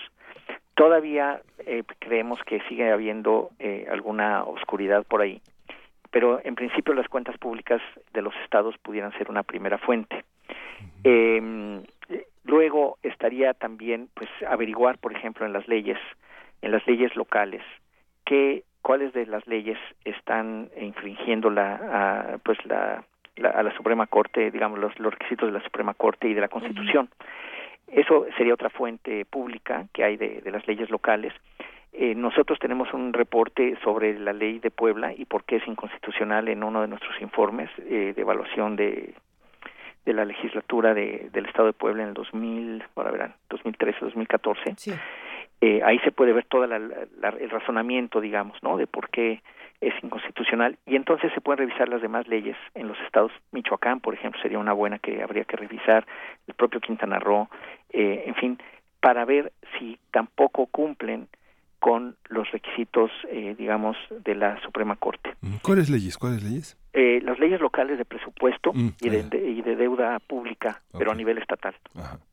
O sea, por ejemplo, este, ¿qué se define como deuda y qué no es deuda? Entonces, si defines tú que los proyectos de prestación de servicios, por definición, no son deuda y que además esos, pues por lo tanto, no tienen que pasar por el Congreso, pues ya ya te prende un foco amarillo, ¿no? Mm, ¿Sí me explico? ese, ese tipo de análisis este jurídico, digamos, no es demasiado complicado, eh, pero se puede hacer en cada una de las de las legislaturas, eh, bueno, de las leyes estatales. Tal vez para un periodista cultural sí es complicado. ¿Perdón? Tal vez para un periodista cultural sí es complicado. Bueno, pues sí, un poco sí. Y luego la otra también, que, que esa ya es más de economista, digamos, es, es ver qué te están diciendo los números. Es decir, Eh, como esto que les platicaba de, de lo del Museo Barroco, pues yo sí me puse a sacar la mm, eh, cuánto era el costo de la construcción y luego cuál es el costo de la operación y, y compararlo con, con otras cosas y esto no puede ser, ¿no? Es, eh, como esto que les mencionaba de los, de los museos. De los museos. es muy importante. Así es que, sí, digo, sí hay forma, no está fácil, eh, pues por eso ha tenido tanto éxito este tipo de cosas, no está tan fácil de encontrar. Y luego, como son fideicomisos privados, no está tan fácil tampoco que te los den. Eh, y ese, es, ese ha sido uno de los problemas principales. Enrique Cárdenas, bueno, eh, ahora sí que estamos en esta situación en diferentes estados, eh, a todos nos toca un poco, pero ¿qué se hace? Eh, ¿a, quién le tocaría no solamente a partir de este momento vigilarlo, sino solucionarlo de alguna manera? Sí, mira, bueno, la, ciertamente el gobierno federal mandó una iniciativa y se aprobó de la de una ley que se llama de responsabilidad financiera de los estados y municipios el año pasado y ahí pues se supone que tiene que haber un un registro y tiene que haber una serie de eh, eh, mecanismos para hacer alertas en cuanto un estado se va a ir este se va endeudando más etcétera. Eso parece adecuado de aquí en adelante donde donde nos opusimos a esa ley nosotros y otras organizaciones fue que como que no se hacía nada hacia atrás. Es decir se podía aceptar endeudamiento que había sido contratado en forma ilegal como bueno y por lo tanto tener garantía incluso federal. Entonces digamos que hacia adelante está como más este controlado pero todavía estos mecanismos locales de los fideicomisos de los que acabo de comentarles, esos siguen vigentes. Y por lo tanto pues tienen todavía de dónde poder eh, eh, no estar totalmente controlados. Entonces sí se ha avanzado en el control, pero no es todavía suficiente. ¿Por qué si son públicos, si hay dinero público en los fideicomisos privados, no se pueden auditar de manera pública, no se pueden consultar?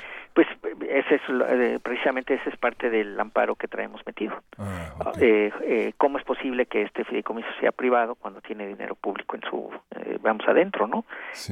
y bueno, como así lo dice la ley, entonces pues por ahí estamos atacando la ley, pero por ejemplo las legislaturas locales podrían atacar esto, es decir, podrían ellos modificar la ley en, en, los estados en donde esto esté ocurriendo, ¿no?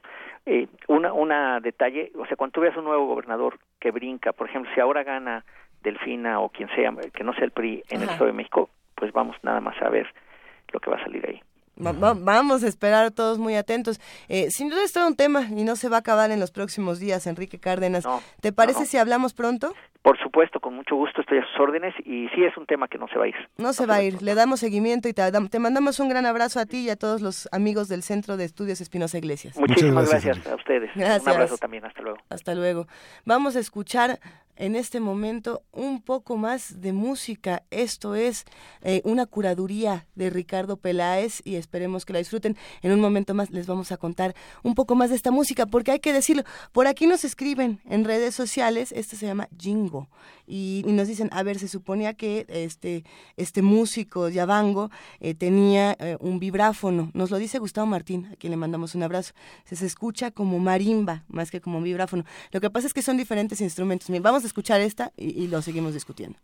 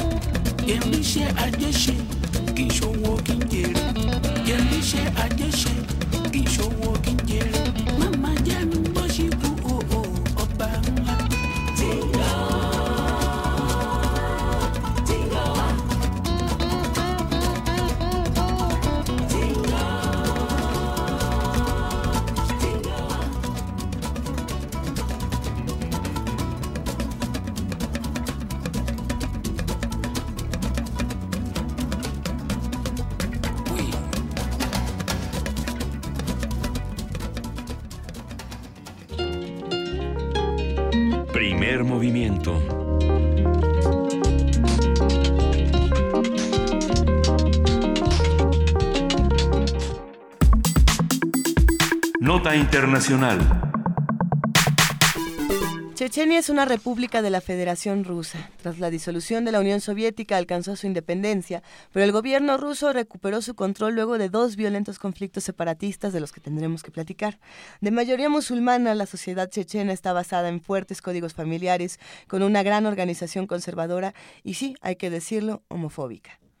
Recientemente, Ramzan Kadyrov, gobernante de Chechenia, fue acusado por el diario ruso opositor Novaya Gazeta por realizar una purga de homosexuales a través de redadas y detenciones en prisiones secretas donde las personas señaladas como gays son golpeadas, torturadas, asesinadas o desaparecidas. Es un asunto gravísimo y se le tiene que dar mayor difusión a lo que está pasando. Eh, Kadyrov ha negado esos reportes al asegurar que en Chechenia no hay homosexuales. Eso dice. Si tales personas existiesen, la ley no tendría que preocuparse por ellas, ya que sus familiares los habrían enviado a un lugar donde nunca de donde nunca regresarían. Esas son las palabras del mandatario y bueno, pues ahí quedan. Diversos gobiernos y organismos internacionales han solicitado al presidente Vladimir Putin que utilice su influencia sobre la República Rusa eh, de Chechenia para garantizar los derechos de los homosexuales. Vamos a, vamos a hablar con el doctor Adolfo Laborde, profesor de la Facultad de Ciencias Políticas y Sociales de la UNAM, quien es especialista en temas de política internacional, cooperación internacional, relaciones económicas internacionales. Eh, Adolfo, buenos días. ¿Qué tal? Eh, muy buenos días. Qué gusto estar con ustedes de nuevo. Como siempre es un gusto, Adolfo Laborde. Eh, habrá que dar un poco de contexto de qué es lo que qué es lo que está pasando en Chechenia, en Chechenia y por qué está pasando. Desde hace muchos años es un, una región de, homofobia profunda. Bueno, mira, ha habido, este, es una región con tradiciones y valores. Eh, si lo queremos poner en contexto nuestro, usos y costumbres, ya ves que a veces el tema usos y costumbres rebasa muchos marcos, rebasa eh, tradiciones que no necesariamente eh, se empalman, eh, tiene sus propias particularidades, eh, son, son, han sido muy conservadores, exageradamente conservadores, y bueno, pues la, la, prueba mayor de ello es que ya existe una política pública, ¿no? De, concentración, no sé si exterminio, llamarle la palabra exterminio, sino de, de vamos a ponerlo eh, en otro contexto, vamos a poner eh, eh, ponerlos en un lugar, en otro lugar aparte, y, bueno, pues este, de exclusión, ¿no? Que parecería que estaríamos hablando de, algo que sucedió en la primera mitad del siglo XX en Europa. Sin embargo, bueno, pues estamos en 2017 y ese tipo de cosas pues, siguen pasando en una región donde existen valores muy fundamentales, existe una gran cantidad de personas, de, de, hombres que todavía eh, piensan que eh, este tipo de preferencia pues corresponde a una deformación, a una desviación, a algo que va en contra de la naturaleza, etcétera, etcétera, etcétera. Eh, y eso pues ha ayudado mucho a, generar pues esta política de terror, esta política que, que, pues no es digna de un país que se pueda llamar civilizado. Eh, es interesante ver la cobertura que se le ha dado en los medios no solamente de, Rusia, sino por supuesto internacionales. Eh, uno, a lo mejor esta noticia no ha sido tan difundida como todos pensaríamos que, hubiera sido. Y, la otra, por ejemplo, la redacción de las notas, ¿no? De los jóvenes que mueren en, en, Chechenia en lugar de que son asesinados en Chechenia y, todo lo que está pasando de ese lado. ¿Por qué los medios no están tomando esta noticia con, con el rigor que se tendría que tomar? No, una, bueno, esa es una región en el Cáucaso Norte eh, que a veces eh, tiene, eh, pues, presencia en la prensa internacional, no precisamente por cosas buenas, ¿no? hablamos de los separatistas eh, cuando hablamos de algún atentado y segura te acuerdas que lo tratamos aquí hace tiempo En, San Petersburgo que hablábamos de la posibilidad de algunas células chechenas, ¿no? Separatistas. Bueno, pues ahí aparece Chechenia. Eh, y en este tema, pues desafortunadamente también. ¿Por qué no se le da la cobertura internacional? Bueno, uno, porque es, un, es, un, es una fracción, un pedazo de, de la Federación Rusa muy complicada que seguramente pues, solamente le atraerá algunos cuantos a los especialistas, que eso no debe de ser así. Número dos, porque esta noticia específicamente es una noticia muy polémica. Es una noticia que puede desatar eh, eh, pues eh, pues una serie de enfrentamientos eh, de gente que está en pro y gente que está en contra. Entonces se evita, se deja en una segunda parte, se da de pasadita que están matando jóvenes, ¿no? Así como si fuera eh, cosa de todos los días, pero en el fondo es que pues eh, Chechenia está enfrentando un proceso de modernización, eh, aunque aunque las estructuras culturales añejas religiosas no lo permitan debido a que se está conectando con el mundo a través de, los procesos eh, digitales que, que, pasan en todas partes, ¿no? Cuando hablamos de las primaveras árabes, pues le damos una importancia muy muy significativa al tema de los usos móviles, ¿no? A los mecanismos esos digitales, a los medios de comunicación no tradicionales. Pues eso está pasando en Chechenia, sin embargo, eh, también está trayendo como consecuencia pues la incorporación y, la apertura de este tipo de, minorías que, que, siempre han estado ahí que, que, que, no se les quiera. Y es algo que no solamente eh, sucede en Chechenia sino eh, en la mayor parte de Rusia sigue habiendo por supuesto eh, pues no una política fija hacia este tema pero sí existe pues una opinión negativa de algunos ciudadanos sobre sobre sobre la materia eh, Chechenia hoy, ¿cuál, ¿cuál es el vínculo fundamental que tiene todavía con la Rusia? ¿El separatismo se ha, se ha consolidado? ¿Es, ¿Es, totalmente...? Siguen todavía, eh, está bajo control administrativa de Estados de, perdón, de, Rusia. Este, es, un, es importante, es un punto eh, geopolítico de, militar importantísimo en el Cáucaso Norte, como ya lo expliqué. hay países y regiones este, eh, que están pues eh, también complicadas, ¿no? Está muy cerca Georgia, ¿no? Está, eh, tiene una entrada al mar y eso pues los rusos lo están cuidando muchísimo, además de que pues es parte, ha sido parte histórica de, de, de, los aristas y posteriormente se fue incorporando, pero bueno, existen estas minorías, estos grupos que no solamente hay musulmanes en, en, en, esta parte de, Rusia, sino en, en la antigua Unión Soviética, en toda la parte de central, pues existe una gran mayoría eh, musulmana y de otras eh, tendencias que, que, bueno, hacen pues que el mosaico cultural y político pues sea muy complicado. Entonces, este, por eso, por eso este, están ahí eh, los, los rusos. repito, ha sido una relación complicada por el, las ganas, la fuerza combativa que tienen estos separatistas nacionalistas chechenos, que lo han llevado, eh, su, lucha la han llevado, perdón, a, pues a, atentados y a generar la vulnerabilidad de, los servicios de inteligencia rusos y pues han este, tomado hasta un teatro, ¿no?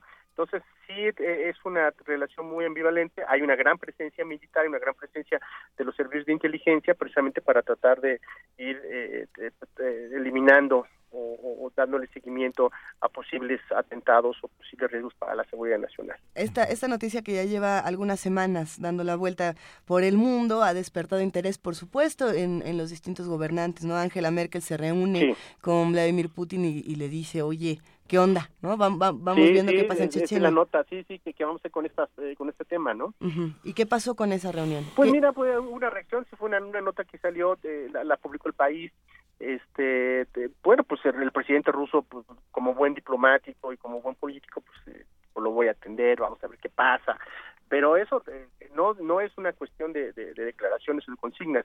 Ahí sí se tendría que generar una política eh, de, toda la federación, de, de todos los, los, países que son parte de Rusia, de, para poder este pues empezar a transparentar, darles eh, eh, cabida en la vida cotidiana, no no discriminación, ese tipo de políticas son las que reflejarían pues un, un, un, este, una situación mucho más eh, precisa, ¿no? En lugar de decir me voy a comprometer a, eliminar y que pues ya esto no esté pasando, ¿no? Porque eso eso cae en, el tema de la narrativa del discurso o de la demagogia.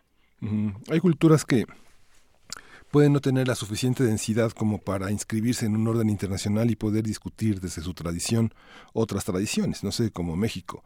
México leemos a Shakespeare, a Molière y influimos en las traducciones, en el teatro, la música contemporánea, etcétera. Hay una cultura muy poderosa con la que podemos dialogar con el mundo. La chechena y también el, el resto de las colonias este, del mundo que compuso el mosaico soviético tiene la suficiente densidad cultural para dialogar con el mundo, para proteger los derechos humanos, para poder hablar de libertades, este, de igualdad? Bueno, me parece que esos valores son universales, no, eh, no son particulares, eh, eh, no los podemos hacer particularizar de, una región, de una cultura, de una tradición cultural o de una tradición de, un imperio o de, o de, una tradición heredada de un proceso colonial.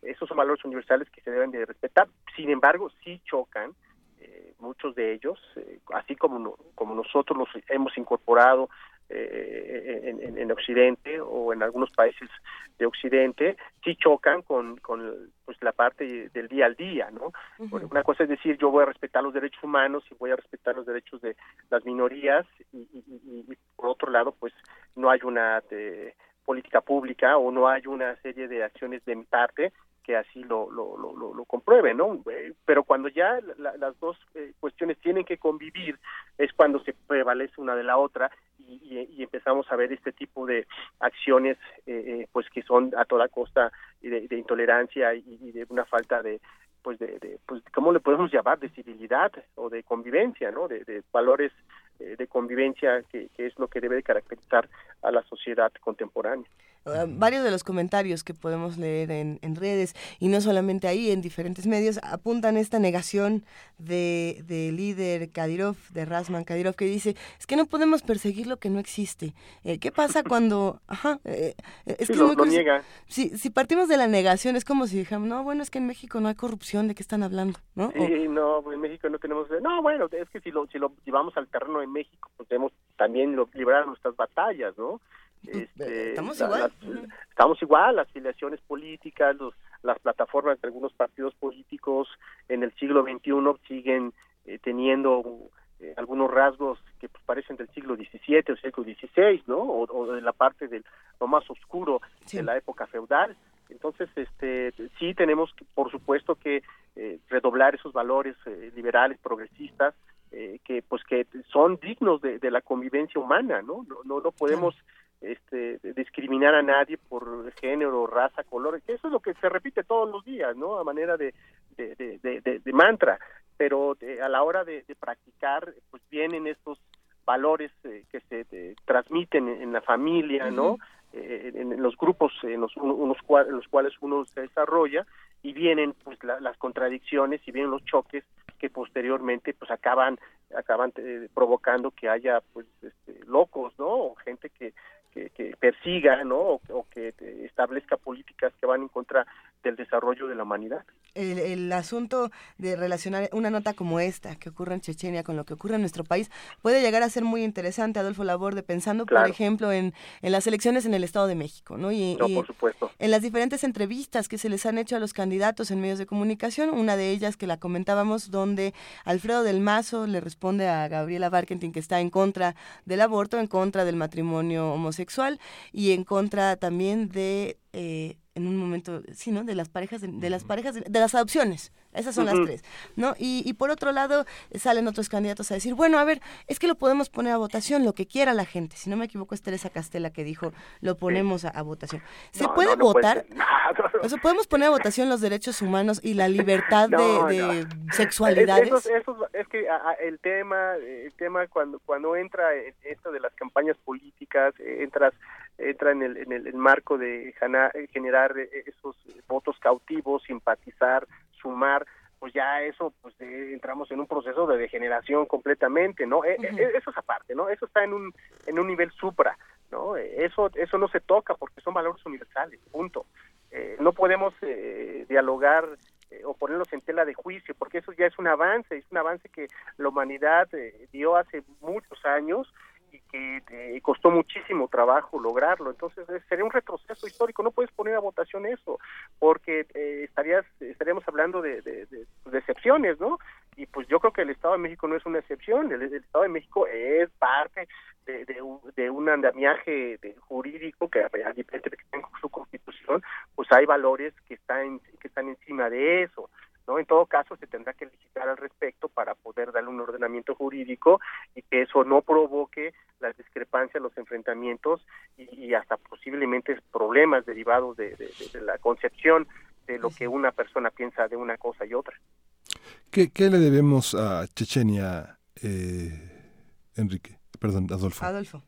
Bueno, mira, que, pues es un país que independientemente de, las, de lo que ha eh, pasado, independientemente de, la forma en la que ha eh, tratado de defender su independencia, su autonomía. Es un país que lo ha intentado, guerrero, un país con espíritu y que pues está con el gran, eh, bajo la sombra del gran oso.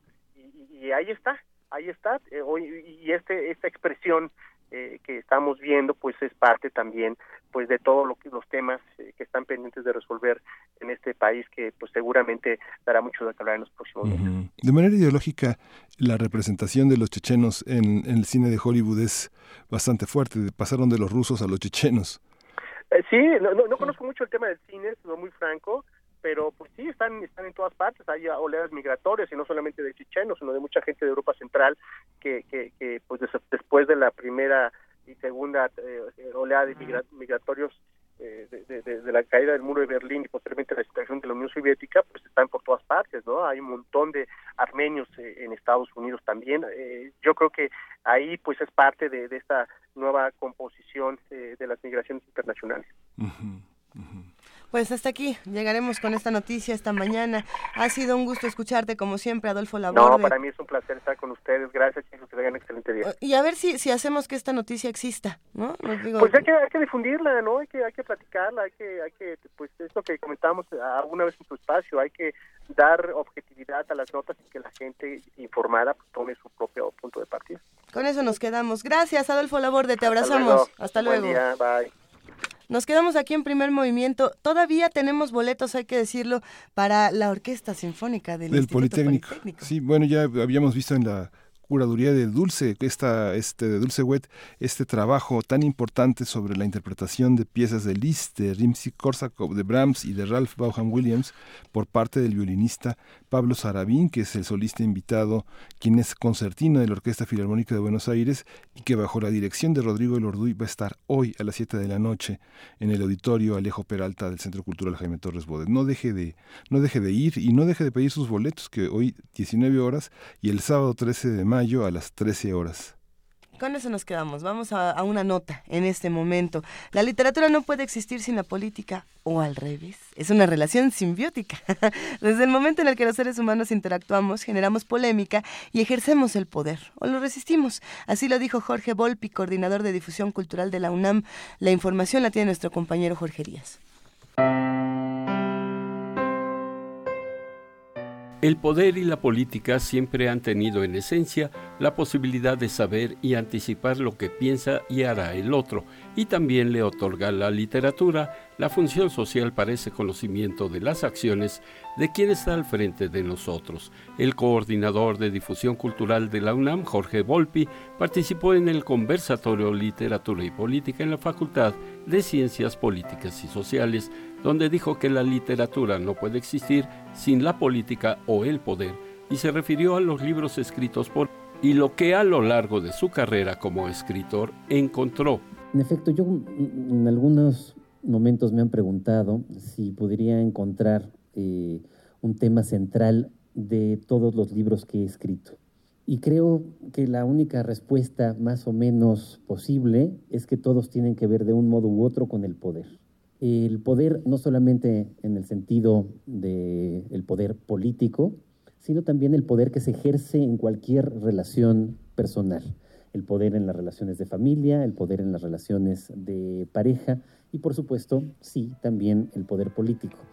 El doctor Volpi hizo alusión a los antiguos como los filósofos griegos o contemporáneos como García Márquez, Vargas Llosa, entre otros, que al redactar sus escritos necesariamente abordan el tema del poder, tanto de los que lo ejercen como los que lo resisten. Pensemos simplemente en la manera como los seres humanos, todavía desde antes de que existiera la literatura, ejercían el poder unos sobre otros y cómo somos estos animales, este son politicón que está en el escudo de esta facultad, eh, desde el principio, en aras de sobrevivir, han necesitado ejercer el poder y resistir el poder. Y en ese ejercer el poder y resistir el poder se encuentra la base también de cómo la literatura ha mostrado ambas conductas a lo largo de la historia. Tocó el tema de los escritores del siglo XX en China, Corea del Norte y Latinoamérica, quienes por oponerse a las decisiones de poder unilaterales de los gobiernos en turno debieron abandonar su país y fueron perseguidos. Reconoció que pocos son los que ejercen el poder y muchos los que lo resisten En su oportunidad, Rosa Beltrán, directora de literatura de la UNAM, señaló que la literatura no puede existir sin el poder, aunque el romanticismo es el género literario que más resiste el embate de los gobiernos autoritarios de la historia.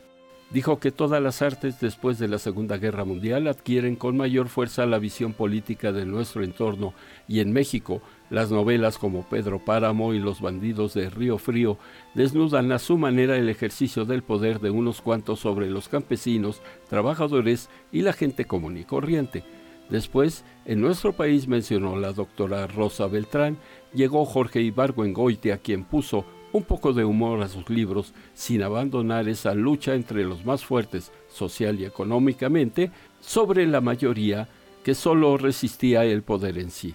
Para Radio UNAM, Jorge Díaz González.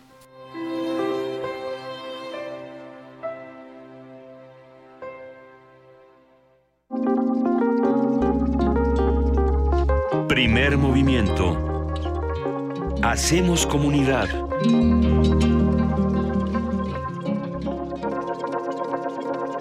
Oigan, qué controversia se ha dado con la música de Mano Dibangu que nos ha recomendado Ricardo Peláez el día de hoy, nuestro curador musical, porque me volvió a escribir eh, Gustavo Martín, va otro gigantesco abrazo para él y para decirnos, no, a ver, en esta nomás tocaba el sax, ¿no? Esta tampoco es la del vibráfono. ¿Será que ya llegaremos a la del vibráfono? Eh, esta ya, es que lo que pasa es que sí era un vibráfono, pero sonaba como marimba. O sea que eh, todo, todo, esto se está prestando para una buena controversia, pero también para que esto sea una gran oportunidad para escuchar la música del mero mero Manu Divango. En este momento vamos a escuchar. A mi O. Venga.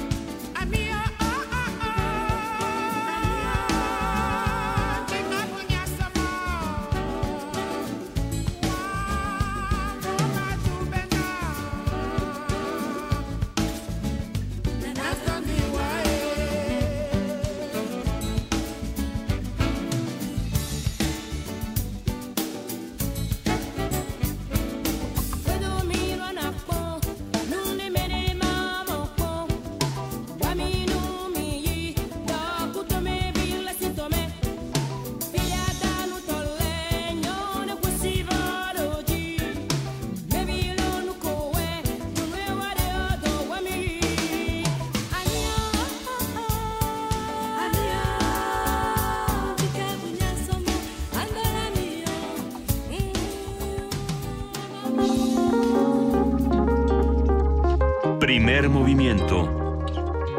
Hacemos comunidad.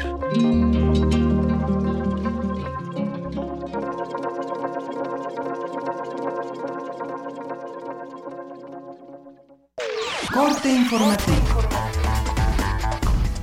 La UNAM. La UNAM y el Consejo Ciudadano de la Ciudad de México firmaron un convenio de colaboración para trabajar de manera conjunta en acciones preventivas del delito, la cultura de la denuncia y la corresponsabilidad, así como para establecer la línea 5533-5533 como número de denuncia para la comunidad universitaria. Por este medio podrán reportar incidentes en los alrededores de los planteles de esta casa de estudios, además de solicitar asesoría jurídica y atención psicológica las 24 horas del día a los 365 días del año. Es César Astudillo, secretario de Atención a la Comunidad Universitaria dentro de las prioridades que ha fijado el rector, el doctor Enrique Graue, y que están plasmadas en el Plan de Desarrollo Institucional 2015-2019 está diseño y fortalecimiento de estrategias de autoprevención comunitaria y solidaria, fomentar una cultura de no violencia en cualquiera de sus manifestaciones a través de la instrumentación de programas y actividades conducentes al desarrollo de un ambiente universitario libre de violencia y finalmente, impulsar acciones para prevenir y combatir en cualquiera de sus modalidades la violencia en todos los sectores de la universidad y fomentar su denuncia y atención con perspectiva de derechos humanos. Nacional. Según datos del Instituto Nacional Electoral, la candidata del PAN a la gubernatura del Estado de México, Josefina Vázquez Mota, ha gastado 57.7 millones de pesos. El abanderado del PRD, Juan Cepeda, 33 millones. Y la de Morena, Delfina Gómez, 25.8 millones. Alfredo del Mazo, abanderado del PRI, lleva 19.1 millones de pesos. El petista Oscar González, 3 millones. La independiente Teresa Castel reportó 1.100.000 pesos.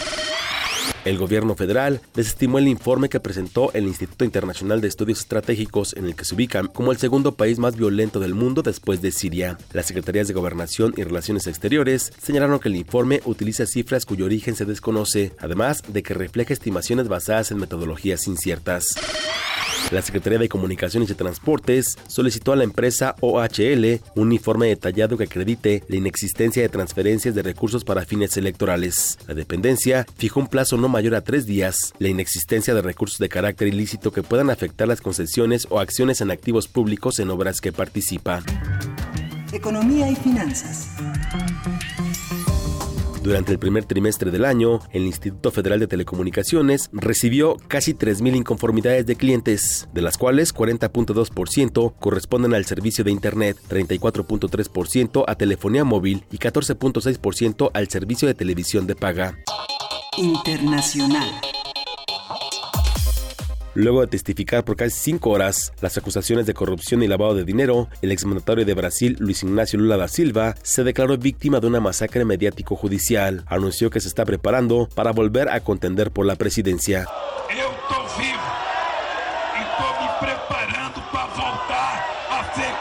Yo estoy vivo y preparándome para volver a ser candidato a la República.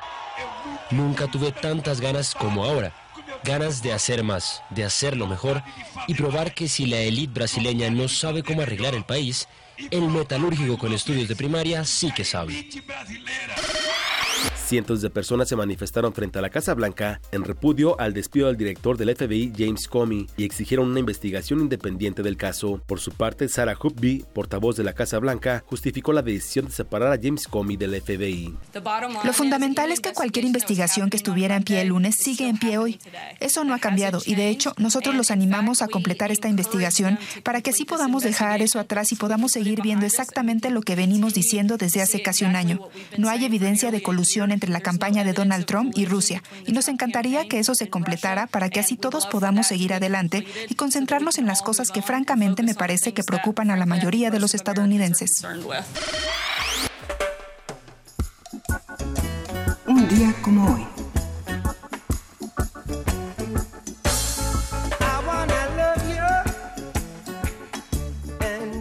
En 1981 murió Bob Marley, músico y compositor jamaiquino. Es considerado el intérprete de música reggae más importante de todos los tiempos.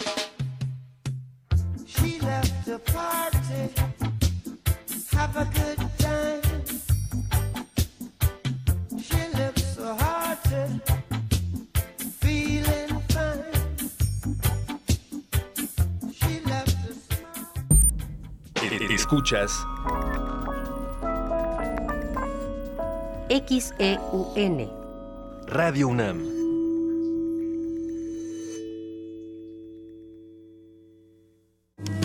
Náhuatl, Mixteco, Maya, Celtal, Tzotzil, Zapoteco, Otomí. Las lenguas originarias de México reunidas en un espacio de interculturalidad. Calme Cali. Calme Cali. Acompáñanos a conocer las diferentes culturas indígenas de nuestro país en voz de sus hablantes. Todos los jueves a las 10 de la mañana. Retransmisión domingo 15.30 horas. Por el 96.1 de FM. Radio UNAM. Sirve tu bebida favorita. Échale unos hielos. Añádele dos ramitas de swing, una copita de jazz y agrega sonidos balcánicos al gusto. Mezcla bien y dale un trago. El Festival Intersecciones trae para ti la música de Los Camer, un brebaje para bailar toda la noche. Viernes 12 de mayo, 21 horas, Sala Julián Carrillo de Radio UNAM. Entrada libre. Ven y pásala mm, a gusto. Ser mexicano hoy no es sencillo. Te joden por todas partes. Corrupción, engaños, violencia, narcotráfico, malas decisiones que te golpean duro. Estamos jodidos. Y lo peor es que quienes deberían cuidar de la gente no lo hacen. Cuando más lo necesitas nadie está de tu lado. Nadie, excepto el PT. No estás solo. El PT vela por ti. El PT te acompaña. El PT te empodera. En la Ciudad de México, 4.000 personas viven en situación de calle. 3.500 pertenecen al centro histórico. 8 de cada 10 no tienen acta de nacimiento. Los visibles invisibles. Exposición fotográfica y audiovisual.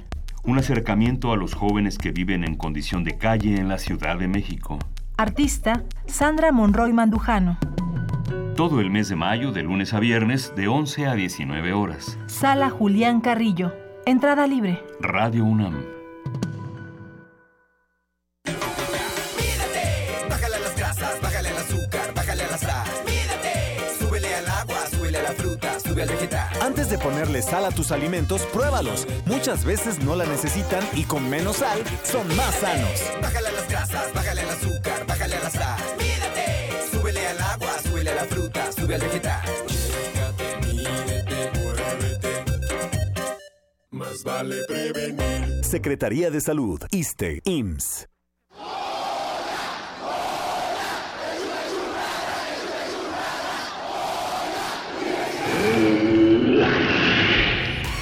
¿Te identificaste?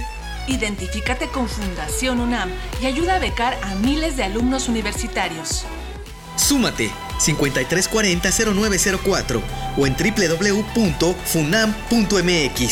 Contigo hacemos posible lo imposible. De las vistas de Salvador Toscano a la época de oro. Del celuloide, a la era digital. Filmoteca UNAM.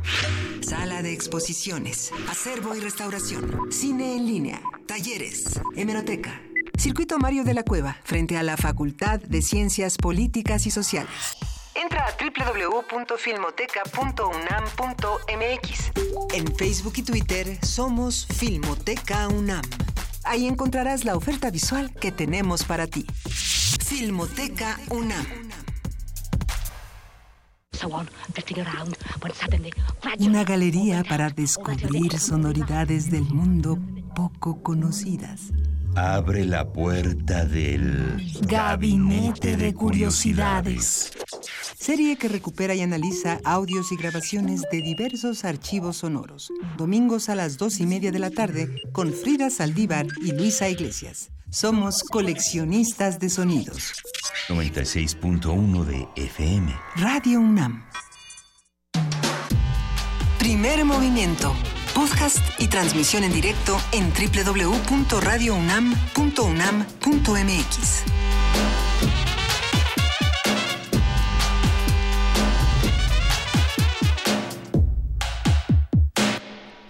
Son las 9.10 de la mañana y ya estamos listos aquí en primer movimiento para que Luisa Iglesias ¿Para qué Luisa Iglesias? ¿Qué Miguel Ángel Quemain? diga la poesía necesaria. ah, ya viene la poesía La necesidad necesaria. de esta mañana. Es que estaba yo pensando cómo, cómo echarme un mano a mano con ese poema tan bonito de, del día de ayer. En un momento más vamos a entrar a Poesía Necesaria. Hemos leído eh, todos los tweets que nos mandan, lo que nos comparten en Facebook, lo que nos, lo que nos comparten a través del 55 36 43 39. Y sí, temas eh, muy muy complejos, ¿no? Sobre todo muchos comentarios sobre este asunto de la deuda de los estados, hacia dónde va y qué va a pasar con este tema. Como, como bien lo apuntaba Enrique Cárdenas, pues no va a terminar, ¿no? Entonces, eh, tenemos que seguir estos asuntos, tenemos que visibilizar las noticias que parecen invisibles o que los mismos gobernadores de ciertos países dicen que no existen. Ahora, eh, si resulta que la homosexualidad no existe en Chechenia, pues tendríamos que estar eh, analizando qué otras cosas no existen en otros países, qué estamos invisibilizando en México, ¿no? Sí. Ese es otro tema, que, que Sí. nosotros hacemos invisible. Pobre país donde no exista la diversidad, ¿no? Por ejemplo, donde no existe para algunos la desigualdad, donde la crisis está en la mente, donde eh, ningún chile les embona y todas estas frases que, bueno, nos dejan bastante, bastante tensos. Pero quédense con nosotros porque ya viene poesía necesaria y esperemos que les guste.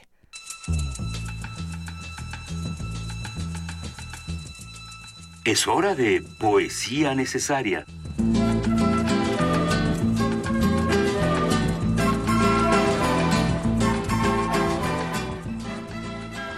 Entonces, nos vamos a dar la vuelta un poquito y vamos a hablar de poesía beat. Eh, es muy muy importante recordar, por supuesto, este evento de Six Gallery en San Francisco, donde se lee por primera vez el aullido de Allen Ginsberg. No vamos a leer el aullido, pero bueno, eh, para todos los que siguen la poesía beat y para todos los que disfrutan de la poesía contemporánea, los beats marcaron eh, como toda una nueva manera de hacer poesía. Eran grandes lectores de Poe, eran grandes lectores de Mallarmé, por supuesto, y de muchos otros autores que fueron interiorizando y que de pronto los agarraban con otro sentido. Eh, sobre todo del humor, ¿no? Los beats se reían mucho de sí mismos. Hay quienes dicen en una crítica interesante a, los beats, sobre todo los autores más jóvenes, que dónde están las mujeres en la poesía beat, que dónde están eh, otros asuntos, ¿no? Bueno, hay hay un autor que, se ha encargado sobre todo de hablar de la niñez, de hablar de las mujeres, eh, que es Michael McClure. Eh, esperemos que les guste. Eh, este poema se llama El Niño. ¿Quiénes eran los hombres león que irrumpían en mis sueños cuando era un gordo y durmiente bebé en una habitación cuyas paredes eran milagros? ¿Quiénes eran los hombres león con rostros peludos y melenas que se inclinaban sobre mi cuna para bendecirme? Fueron ellos los que implantaron el rollo que decía soy el creador de mi espíritu y alma. Me veo mientras dormía.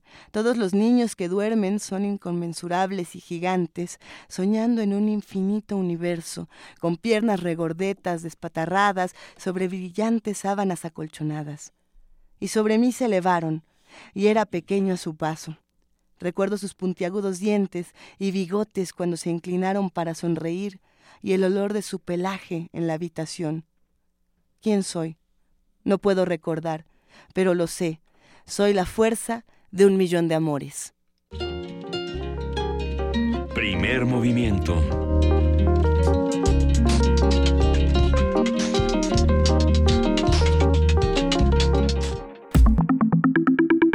La mesa del día.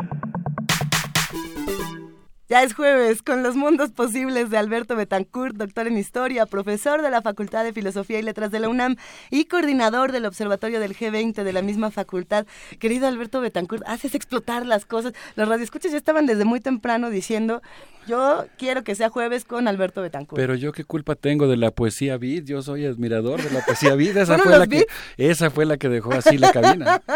¿Cómo estás, Alberto? Pero yo llego con mucho gusto aquí a la cabina. Miguel Ángel, buenos días. ¿cómo Hola, estás? ¿cómo estás? Al principio del programa nos preguntábamos de qué estabas hablando cuando decías Risk, pero ahorita nos eh, el juego de mesa, el que nos hace enojar y apasionarnos. A mí me gusta más llamarle conquista, pero creo que ahora es más famoso como RIS, que este juego de mesa, de tablero. Acaba con las amistades. En el que se trata de conquistar el mundo y de repente aparecen vocaciones inesperadas en ciertos amigos nuestros que creíamos más civilizados y algo instintivo ahí de territorialidad se les despierta.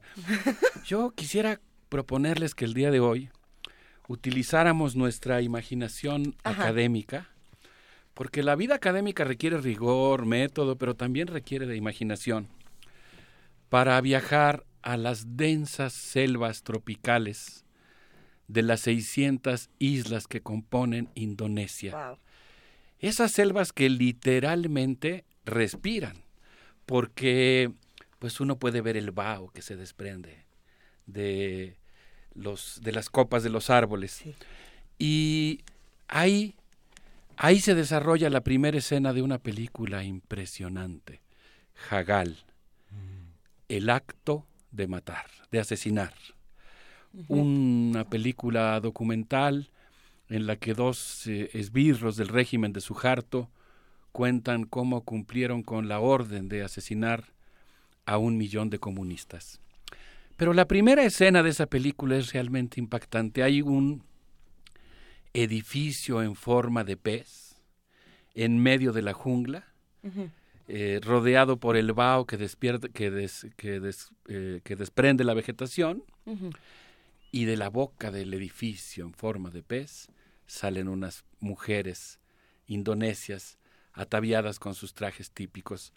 Así me gustaría comenzar hoy, situándonos en Indonesia, recordando que el 30 de abril pasado, Somije, un viejo conocido en su pueblo como Mbad Goto, el viejo abuelo le pidió a sus nietos que lo dejaran partir. Él nació en 1870. En 1870.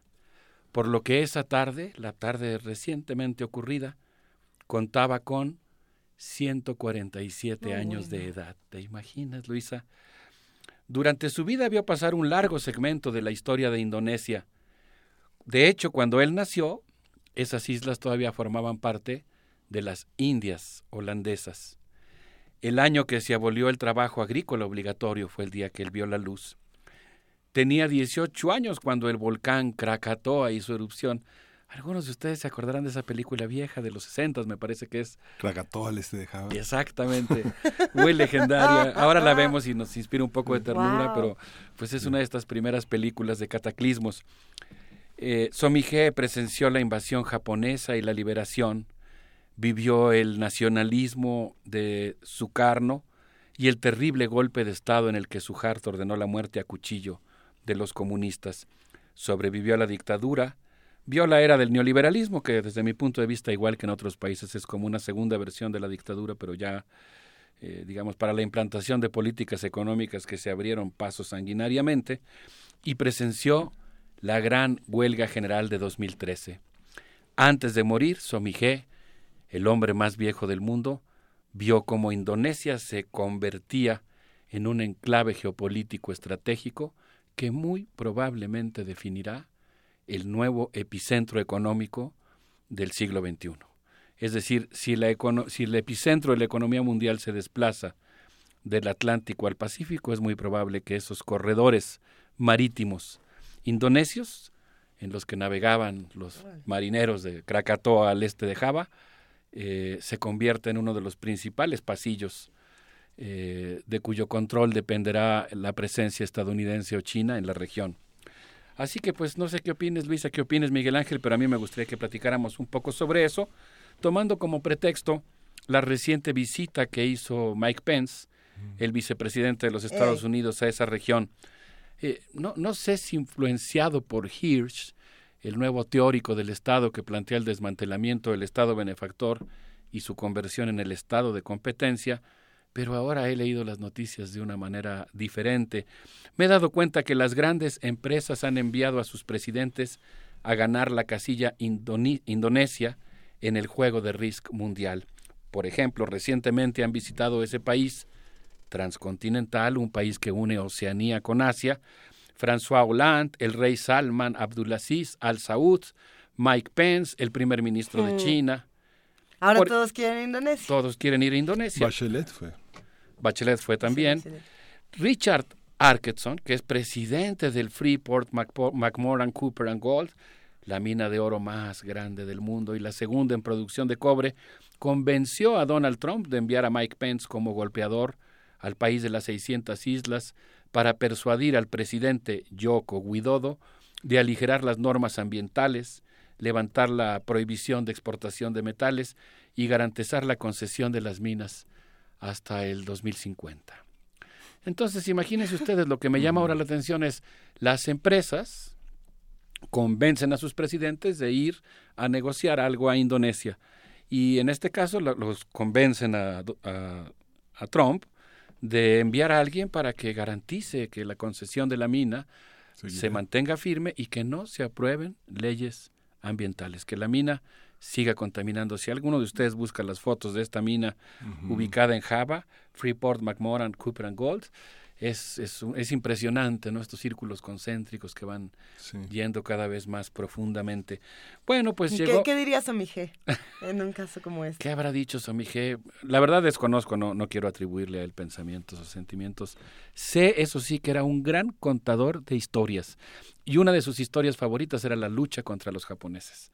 Y desde luego la lucha contra los holandeses, porque Indonesia fue una colonia holandesa hasta muy recientemente.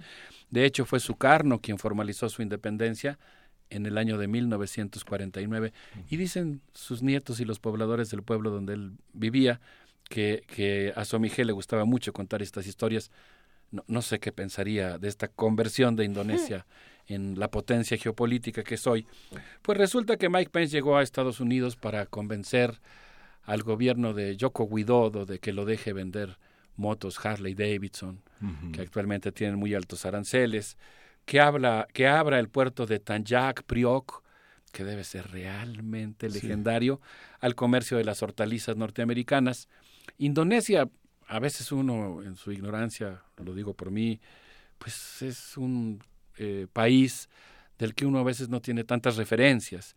Pero Indonesia tiene 280 millones de habitantes, es mucho más grande es que el México. cuarto país más poblado del mundo. Y es además pues un, es eh, la tercera democracia del mundo y es además pues un país con una gran diversidad biocultural, eh, tanto biológica como cultural. Eh, creo que es el país donde tiene ma- eh, de mayor diversidad lingüística del mundo. Pero es donde viven más musulmanes en el mundo. Así es. Así es, aunque también Mira. hay eh, mucha influencia de la religión eh, hindú y hay también eh, mucho budismo. sí. Y, y bueno, eh, a veces en ciertos periodos, por ejemplo en la época de Sukarno, pues hubo un cierto equilibrio entre las tres religiones y se planteó la pluralidad. Ahora, eh, Indonesia es el lugar en el que se asienta la mayor fábrica de Barbies del mundo. Y es además eh, uno de los principales centros de producción de tenis Nike. Las Sí. Barbies, por cierto, han estado muy implicadas. Bueno, yo creo que aquí habría mucho que decir sobre las Barbies, Sí, los no, estereotipos bueno. que promueven, Sí. pero además de todo parece que han contratado a una empresa que está destruyendo las densas selvas indonesias para, Para producir papel y empacar sus muñequitas.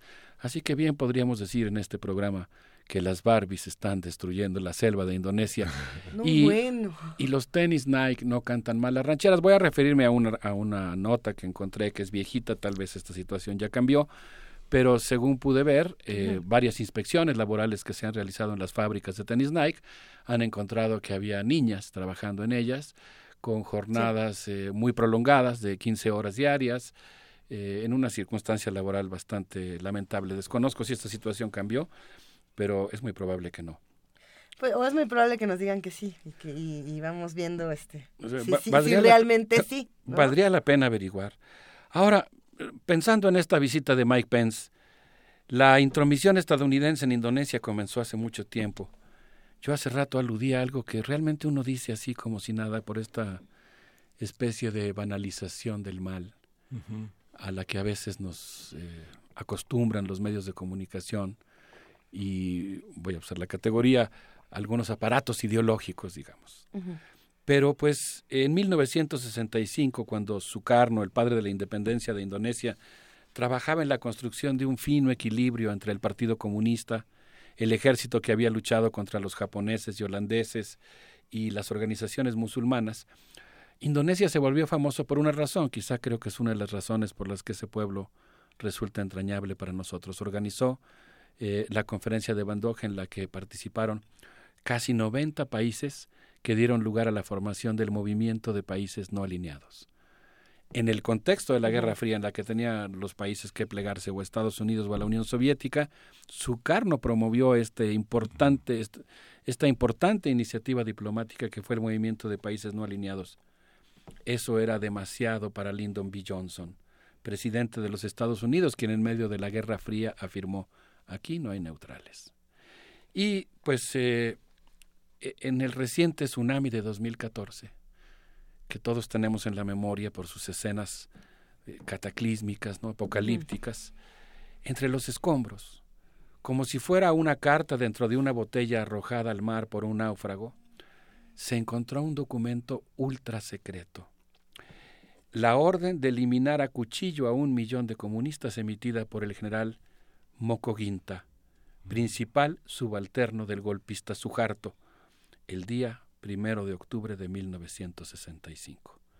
Es desde luego una cosa que pone chinita la piel, eh, que cambia la noción que uno tiene de lo que es capaz el ser humano y llama mucho la atención que no solamente este golpe de Estado fue apoyado por los Estados Unidos, sino que también la agencia MI6 británica, en la que trabajaba supuestamente James Bond, contribuyó a la degollina de múltiples maneras, atizó en los medios una imagen que inspiraba miedo a los comunistas y asustaba a los musulmanes, y sus barcos transportaron tropas indonesias para eliminar a los seguidores de Sukarno, todo con el objetivo de que se reinstauraran las relaciones con el Banco Mundial y el Fondo Monetario Internacional, que en cuanto se implantó la dictadura de, de Suharto, comenzó a dejar que fluyera el dinero para allá. Eh, afortunadamente, en diciembre de 2015, Nursiavani Katasunkana presidió un tribunal simbólico en La Haya para juzgar los acontecimientos de 1965 y seguir luchando por el esclarecimiento de este episodio universal, que, que, reconstruirlo de alguna manera pues es una manera de honrarlo y de decir que los seres humanos no podemos ser indiferentes ante eso. Si les parece bien, creo que podríamos escuchar sí. un poco de música eh, de gamelan, de rock gamelan. Que nos sacuda la indiferencia. Con Cuba étnica Susasguara. Vamos a ver qué les parece esta música de Indonesia. Venga.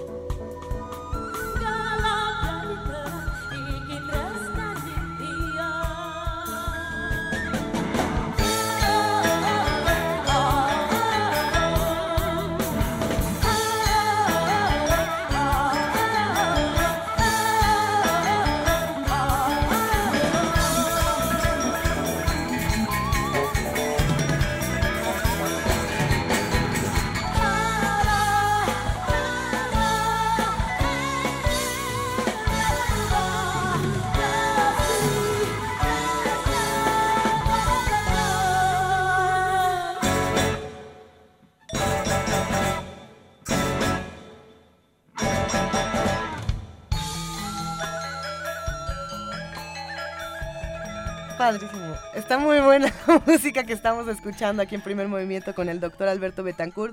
Y, sí, pues estábamos hablando precisamente fuera del aire de los sorprendidos que estamos de, escuchar la importancia geopolítica que puede tener Indonesia y de lo poco que, que sabemos de lo que está ocurriendo del otro lado del mundo, ¿no? Eh, si uno pone Indonesia Noticias, así, lo googlea, eh, no aparece nada como la visita de Bachelet, probablemente es de las primeras cosas que aparecen, eh, una, una condena interesante al gobernador saliente de Yakarta, en fin, eh, pero no, no tenemos tanto contexto como lo tenemos de otros países, ¿no? y, y, habría que construirlo entre todos. Indonesia es una civilización que tiene más de 5.000 años de antigüedad.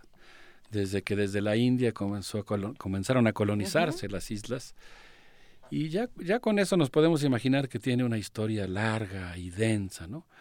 Un amigo mío, el doctor Arturo Argueta, eh, me contaba de su experiencia en Indonesia, ¿no? Cuando se fue con una mochila a recorrer esos pueblos maravillosos. Eh, estaba yo viendo, eh, digamos, abundando todavía en el tema de la diversidad cultural de, de Indonesia, que ahora que, que llegó François Hollande, el presidente francés, uh -huh. a ese lugar, pasó revista a las tropas de Indonesia. Ya hay una larga fila de soldados indonesios vestidos cada uno con un uniforme diferente, uh -huh. que supongo que representa cada una de las regiones de Indonesia. Sí. Fra, Fra, bueno, yo también descubrí Indonesia hace poco, en realidad cuando hicimos una serie aquí en Radio UNAM que se llamó Planeta de Barrios Bajos. Yo sé que decir que uno descubrió Indonesia es como cuando alguien dice, oye, hay un gran músico que se llama Beethoven. Y uno personalmente, y uno personalmente lo acaba de descubrir pues cuando es algo que está ahí desde hace mucho, ¿no? Uh -huh. Pero en 2012 hicimos, en 2006 hicimos esa, en 2012, perdón, hicimos sí. esa serie aquí en Radio UNAM, hicimos un programa sobre Indonesia, eh, fuimos a Los Cabos, me acuerdo ahí la, pues los sentimientos contradictorios que sentí cuando eh, vi el águila garruda el avión presidencial de Indonesia eh, en la pista de los cabos.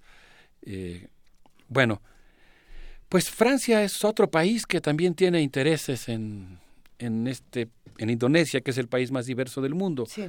La empresa francesa DCNS persuadió a François Hollande para que el 15 de abril arribara a Yakarta a vender submarinos Scorpion.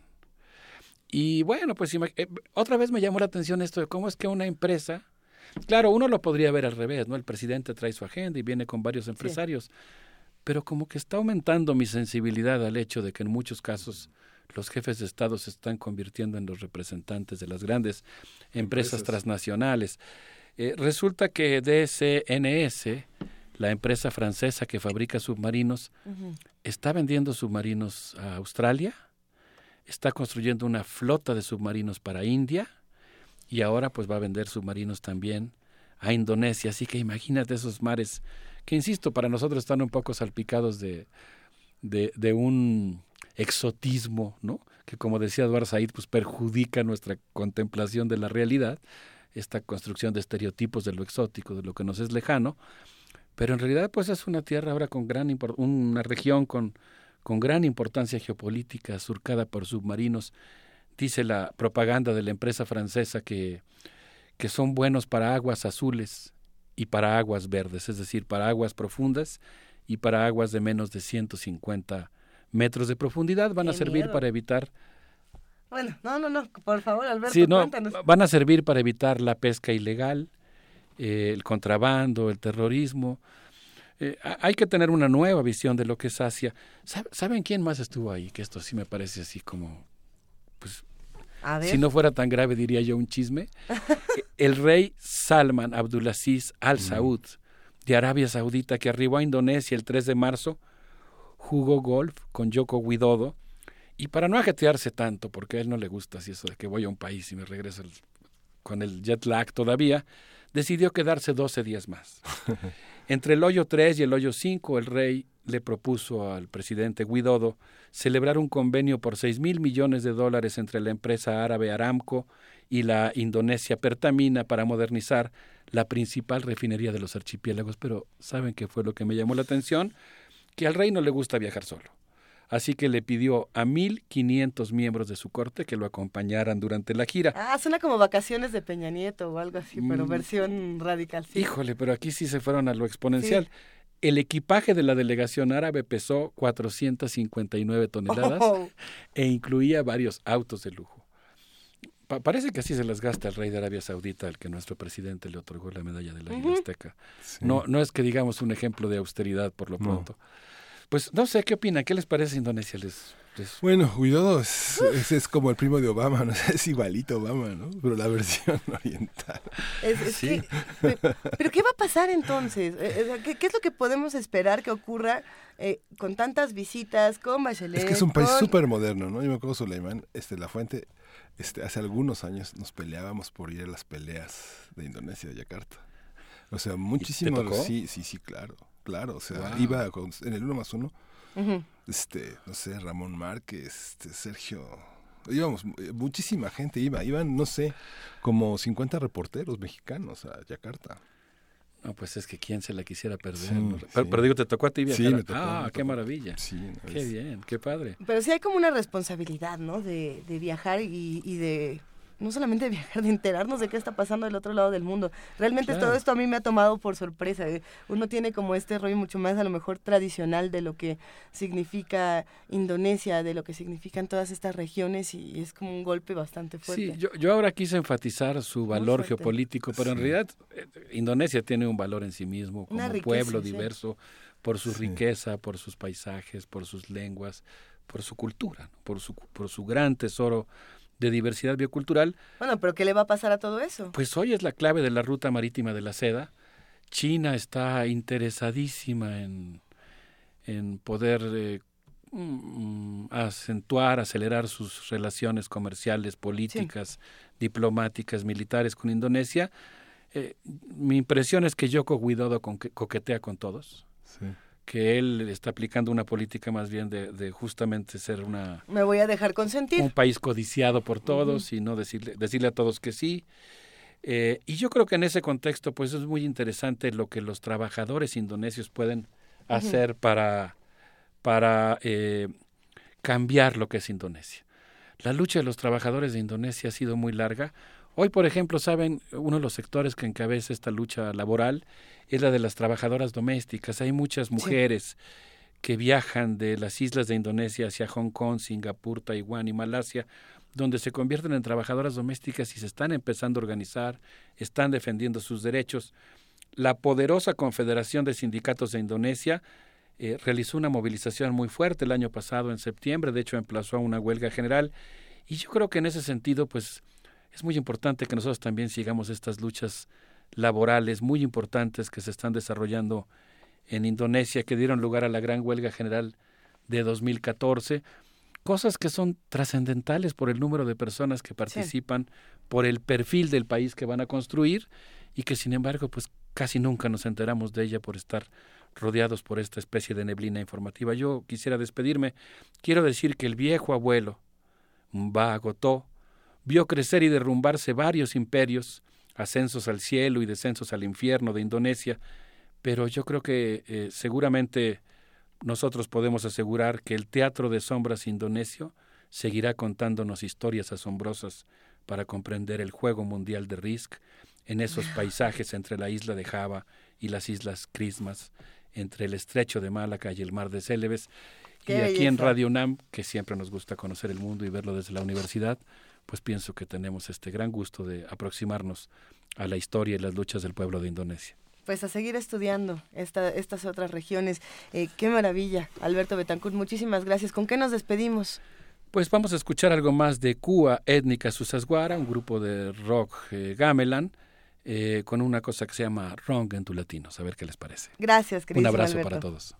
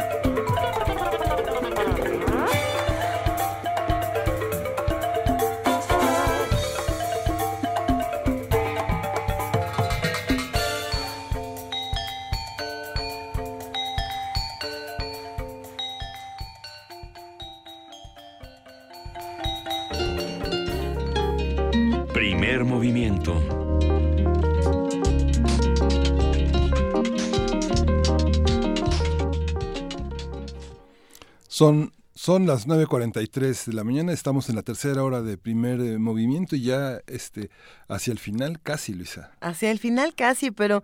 Eh, Todavía nos quedan muchas cosas. Sale Alberto Betancourt y nosotros nos quedamos leyendo la Gaceta de la UNAM, que la pueden encontrar en www.gacetaunam.unam.mx o en su facultad consentida o en Radio UNAM, que estamos en Adolfo Prieto 133.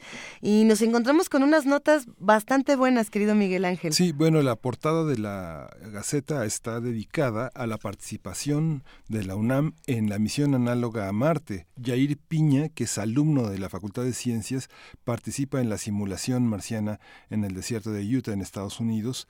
Y bueno, hay una este, hay una hay un gran orgullo universitario de este de este acontecimiento y de la participación en Estados Unidos en una misión como esta es un gran estímulo para los estudiantes universitarios de participar en ámbitos internacionales en una tarea tan interesante. Le estaba leyendo y lo que me llamó muchísimo la atención es que de inmediato me transportó. Eh, eh, se trata de una simulación. Entonces háganle de cuenta para los que nos están escuchando y, hacemos entre todos un ejercicio de imaginación que en el desierto de Utah, así, en la mitad del desierto, está puesta esta suerte de cabina de, estación espacial donde se reúnen un grupo de, jóvenes universitarios mexicanos, colombianos y demás. Y entonces eh, comen, digamos, comida espacial, están con estos trajes, están haciendo toda una, una simulación para ver cuáles son los retos que van a enfrentar. Esto de inmediato, yo, yo sé que a lo mejor a muchos les va a pasar y a lo mejor a muchos, ¿no? Hay también chavos argentinos, es muy emocionante.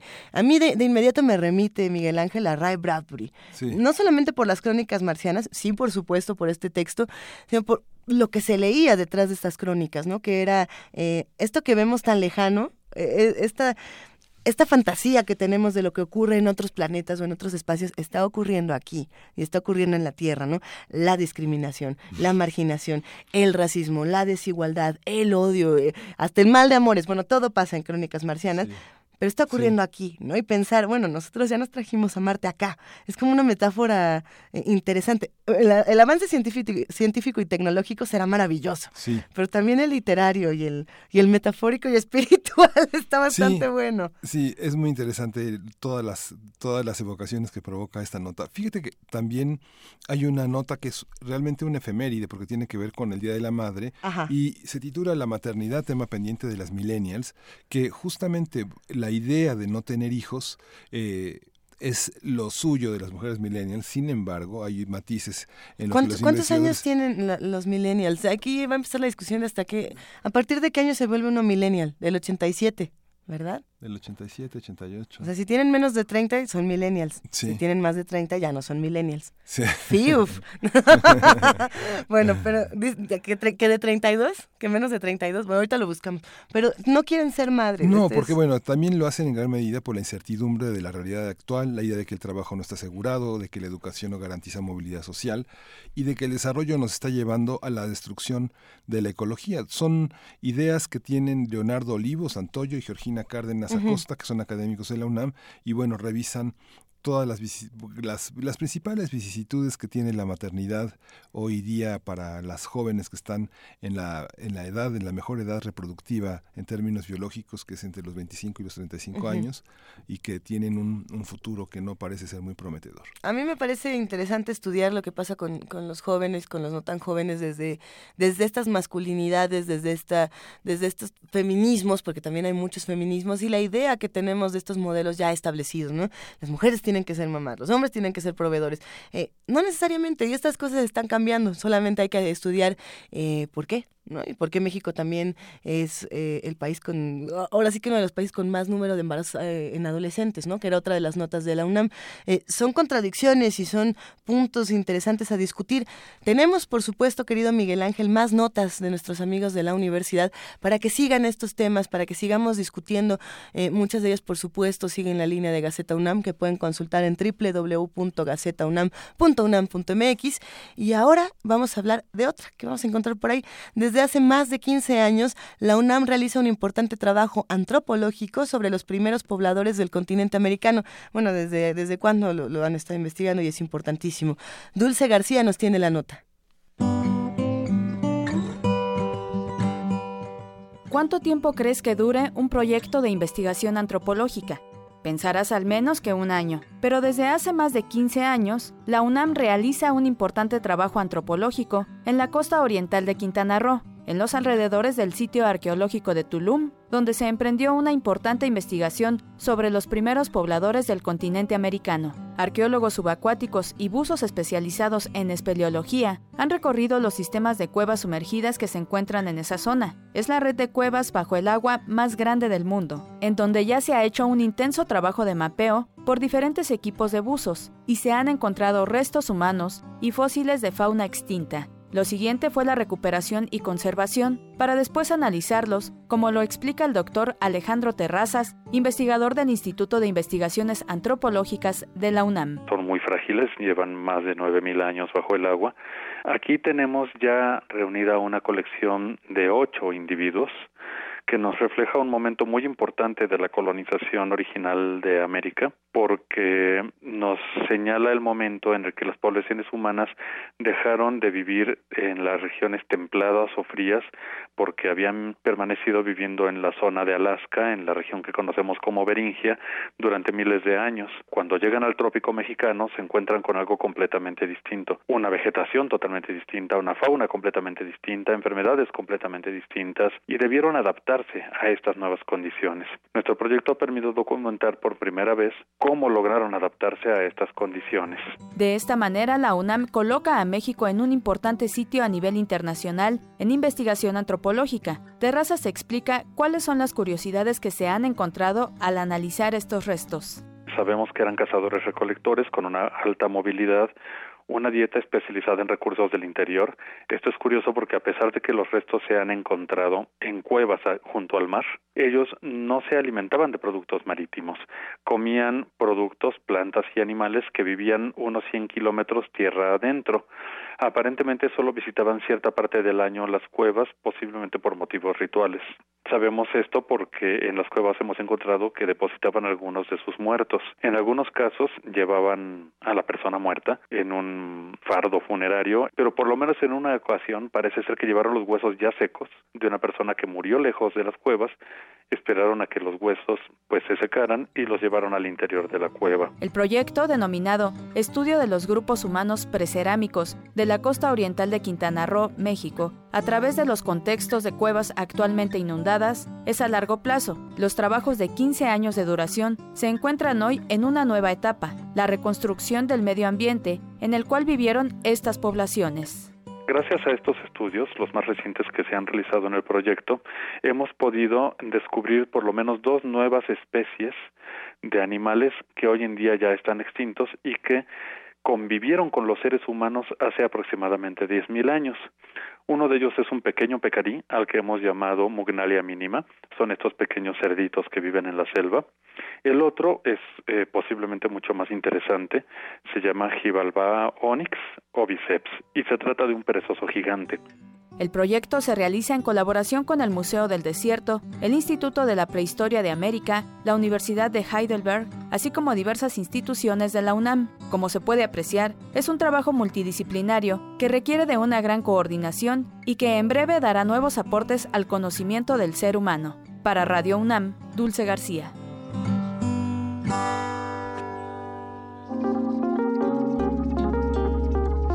Primer movimiento Hacemos comunidad.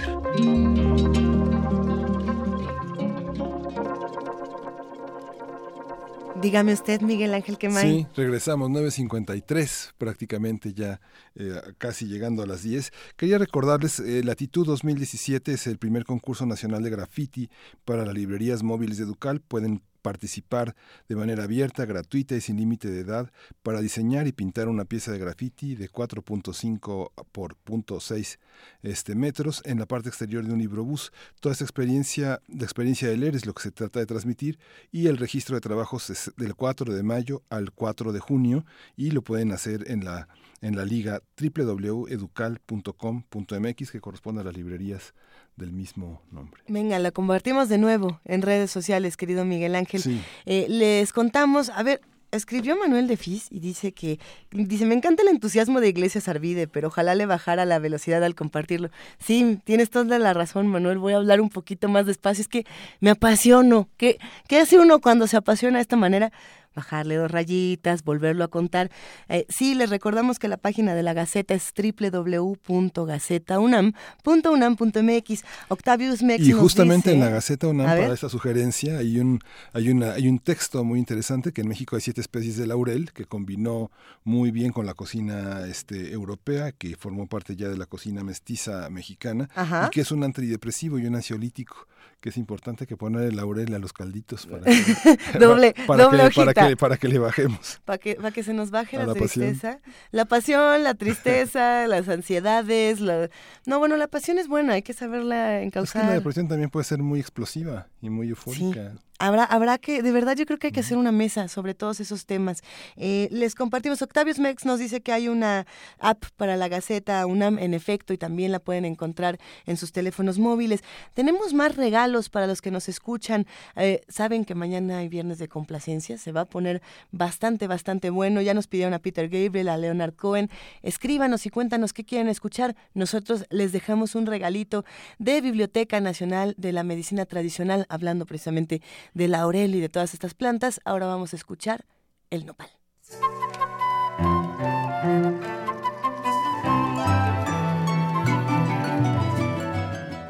Biblioteca Digital de la Medicina Tradicional Mexicana.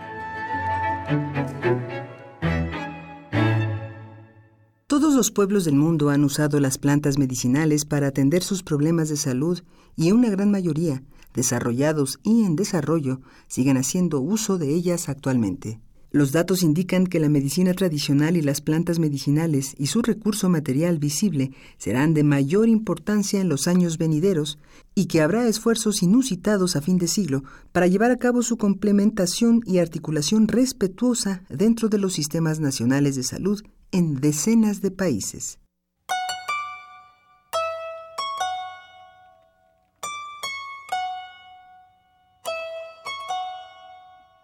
Maestro Carlos Sola Luque.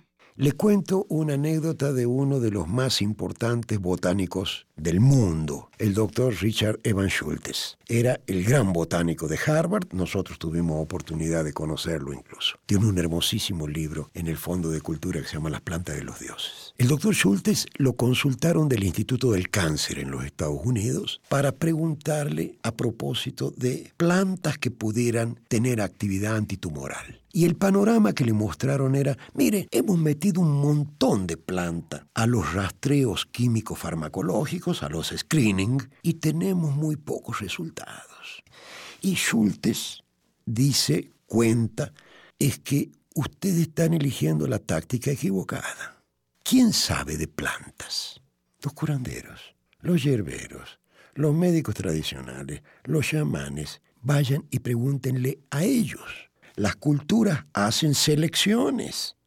Le doy un ejemplo mexicanísimo. El colorín. La eritrina americana, que así se llama, es una de las plantas más tóxicas del mundo. En las semillas está concentrado el principio activo. Ningún indígena come semillas de colorín. Las mujeres indígenas hacen collares, hacen pulseras, porque las semillas son muy bonitas, estas semillas rojas y negras. Sin embargo, usted va a Morelos y pide en algún pueblo por ahí gasparitos, y son las flores del colorín, hervidas y capeadas, que además son muy ricas. En la misma planta, la cultura identificó dónde está el veneno y dónde está el alimento. Schultes es un poco la recomendación al Instituto del Cáncer. Vayan y pregunten a los médicos tradicionales. Ante un paciente que tiene esta sintomatología, primero, ¿cómo le llama usted a eso? Segundo, ¿por qué tiene eso? Y tercero, ¿por qué usted le termina dando nopal para la diabetes? ¿Cuál es la razón? Hay ahí, incluso en las propias lenguas, hay una cantidad de información médico-cultural importantísima, ¿no? Que uno sería realmente un ignorante si pasara por arriba de esos datos y de ese conocimiento milenario, ¿no? El maestro Carlos Sola Luque es coordinador de investigación del proyecto Biblioteca Digital de la Medicina Tradicional Mexicana.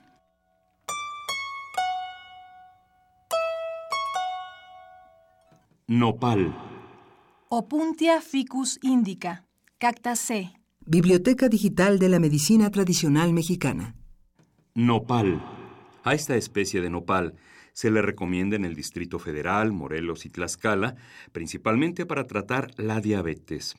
Para tal efecto se licua la penca y se toma o se come cruda acompañada de limón o cocida a manera de ensalada. Generalmente se administra en ayunas. Se usa también en padecimientos digestivos. Para quitar la diarrea se prepara un cocimiento con la raíz de la tuna de campo.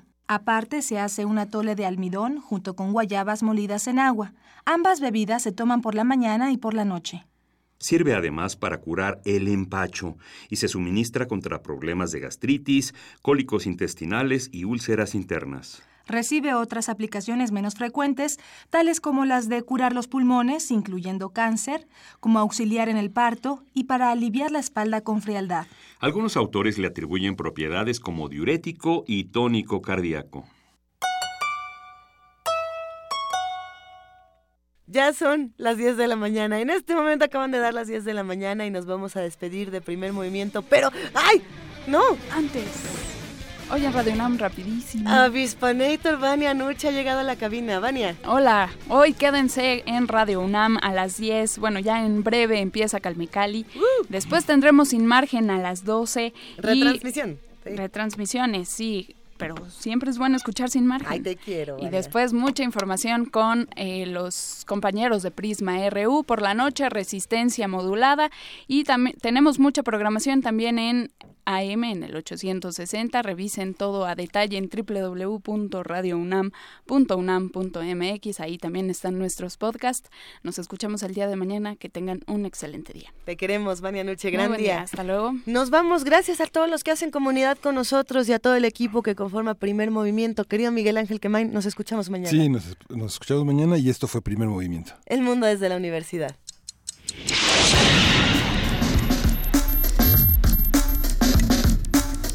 Radio UNAM presentó Primer Movimiento. El mundo desde la universidad.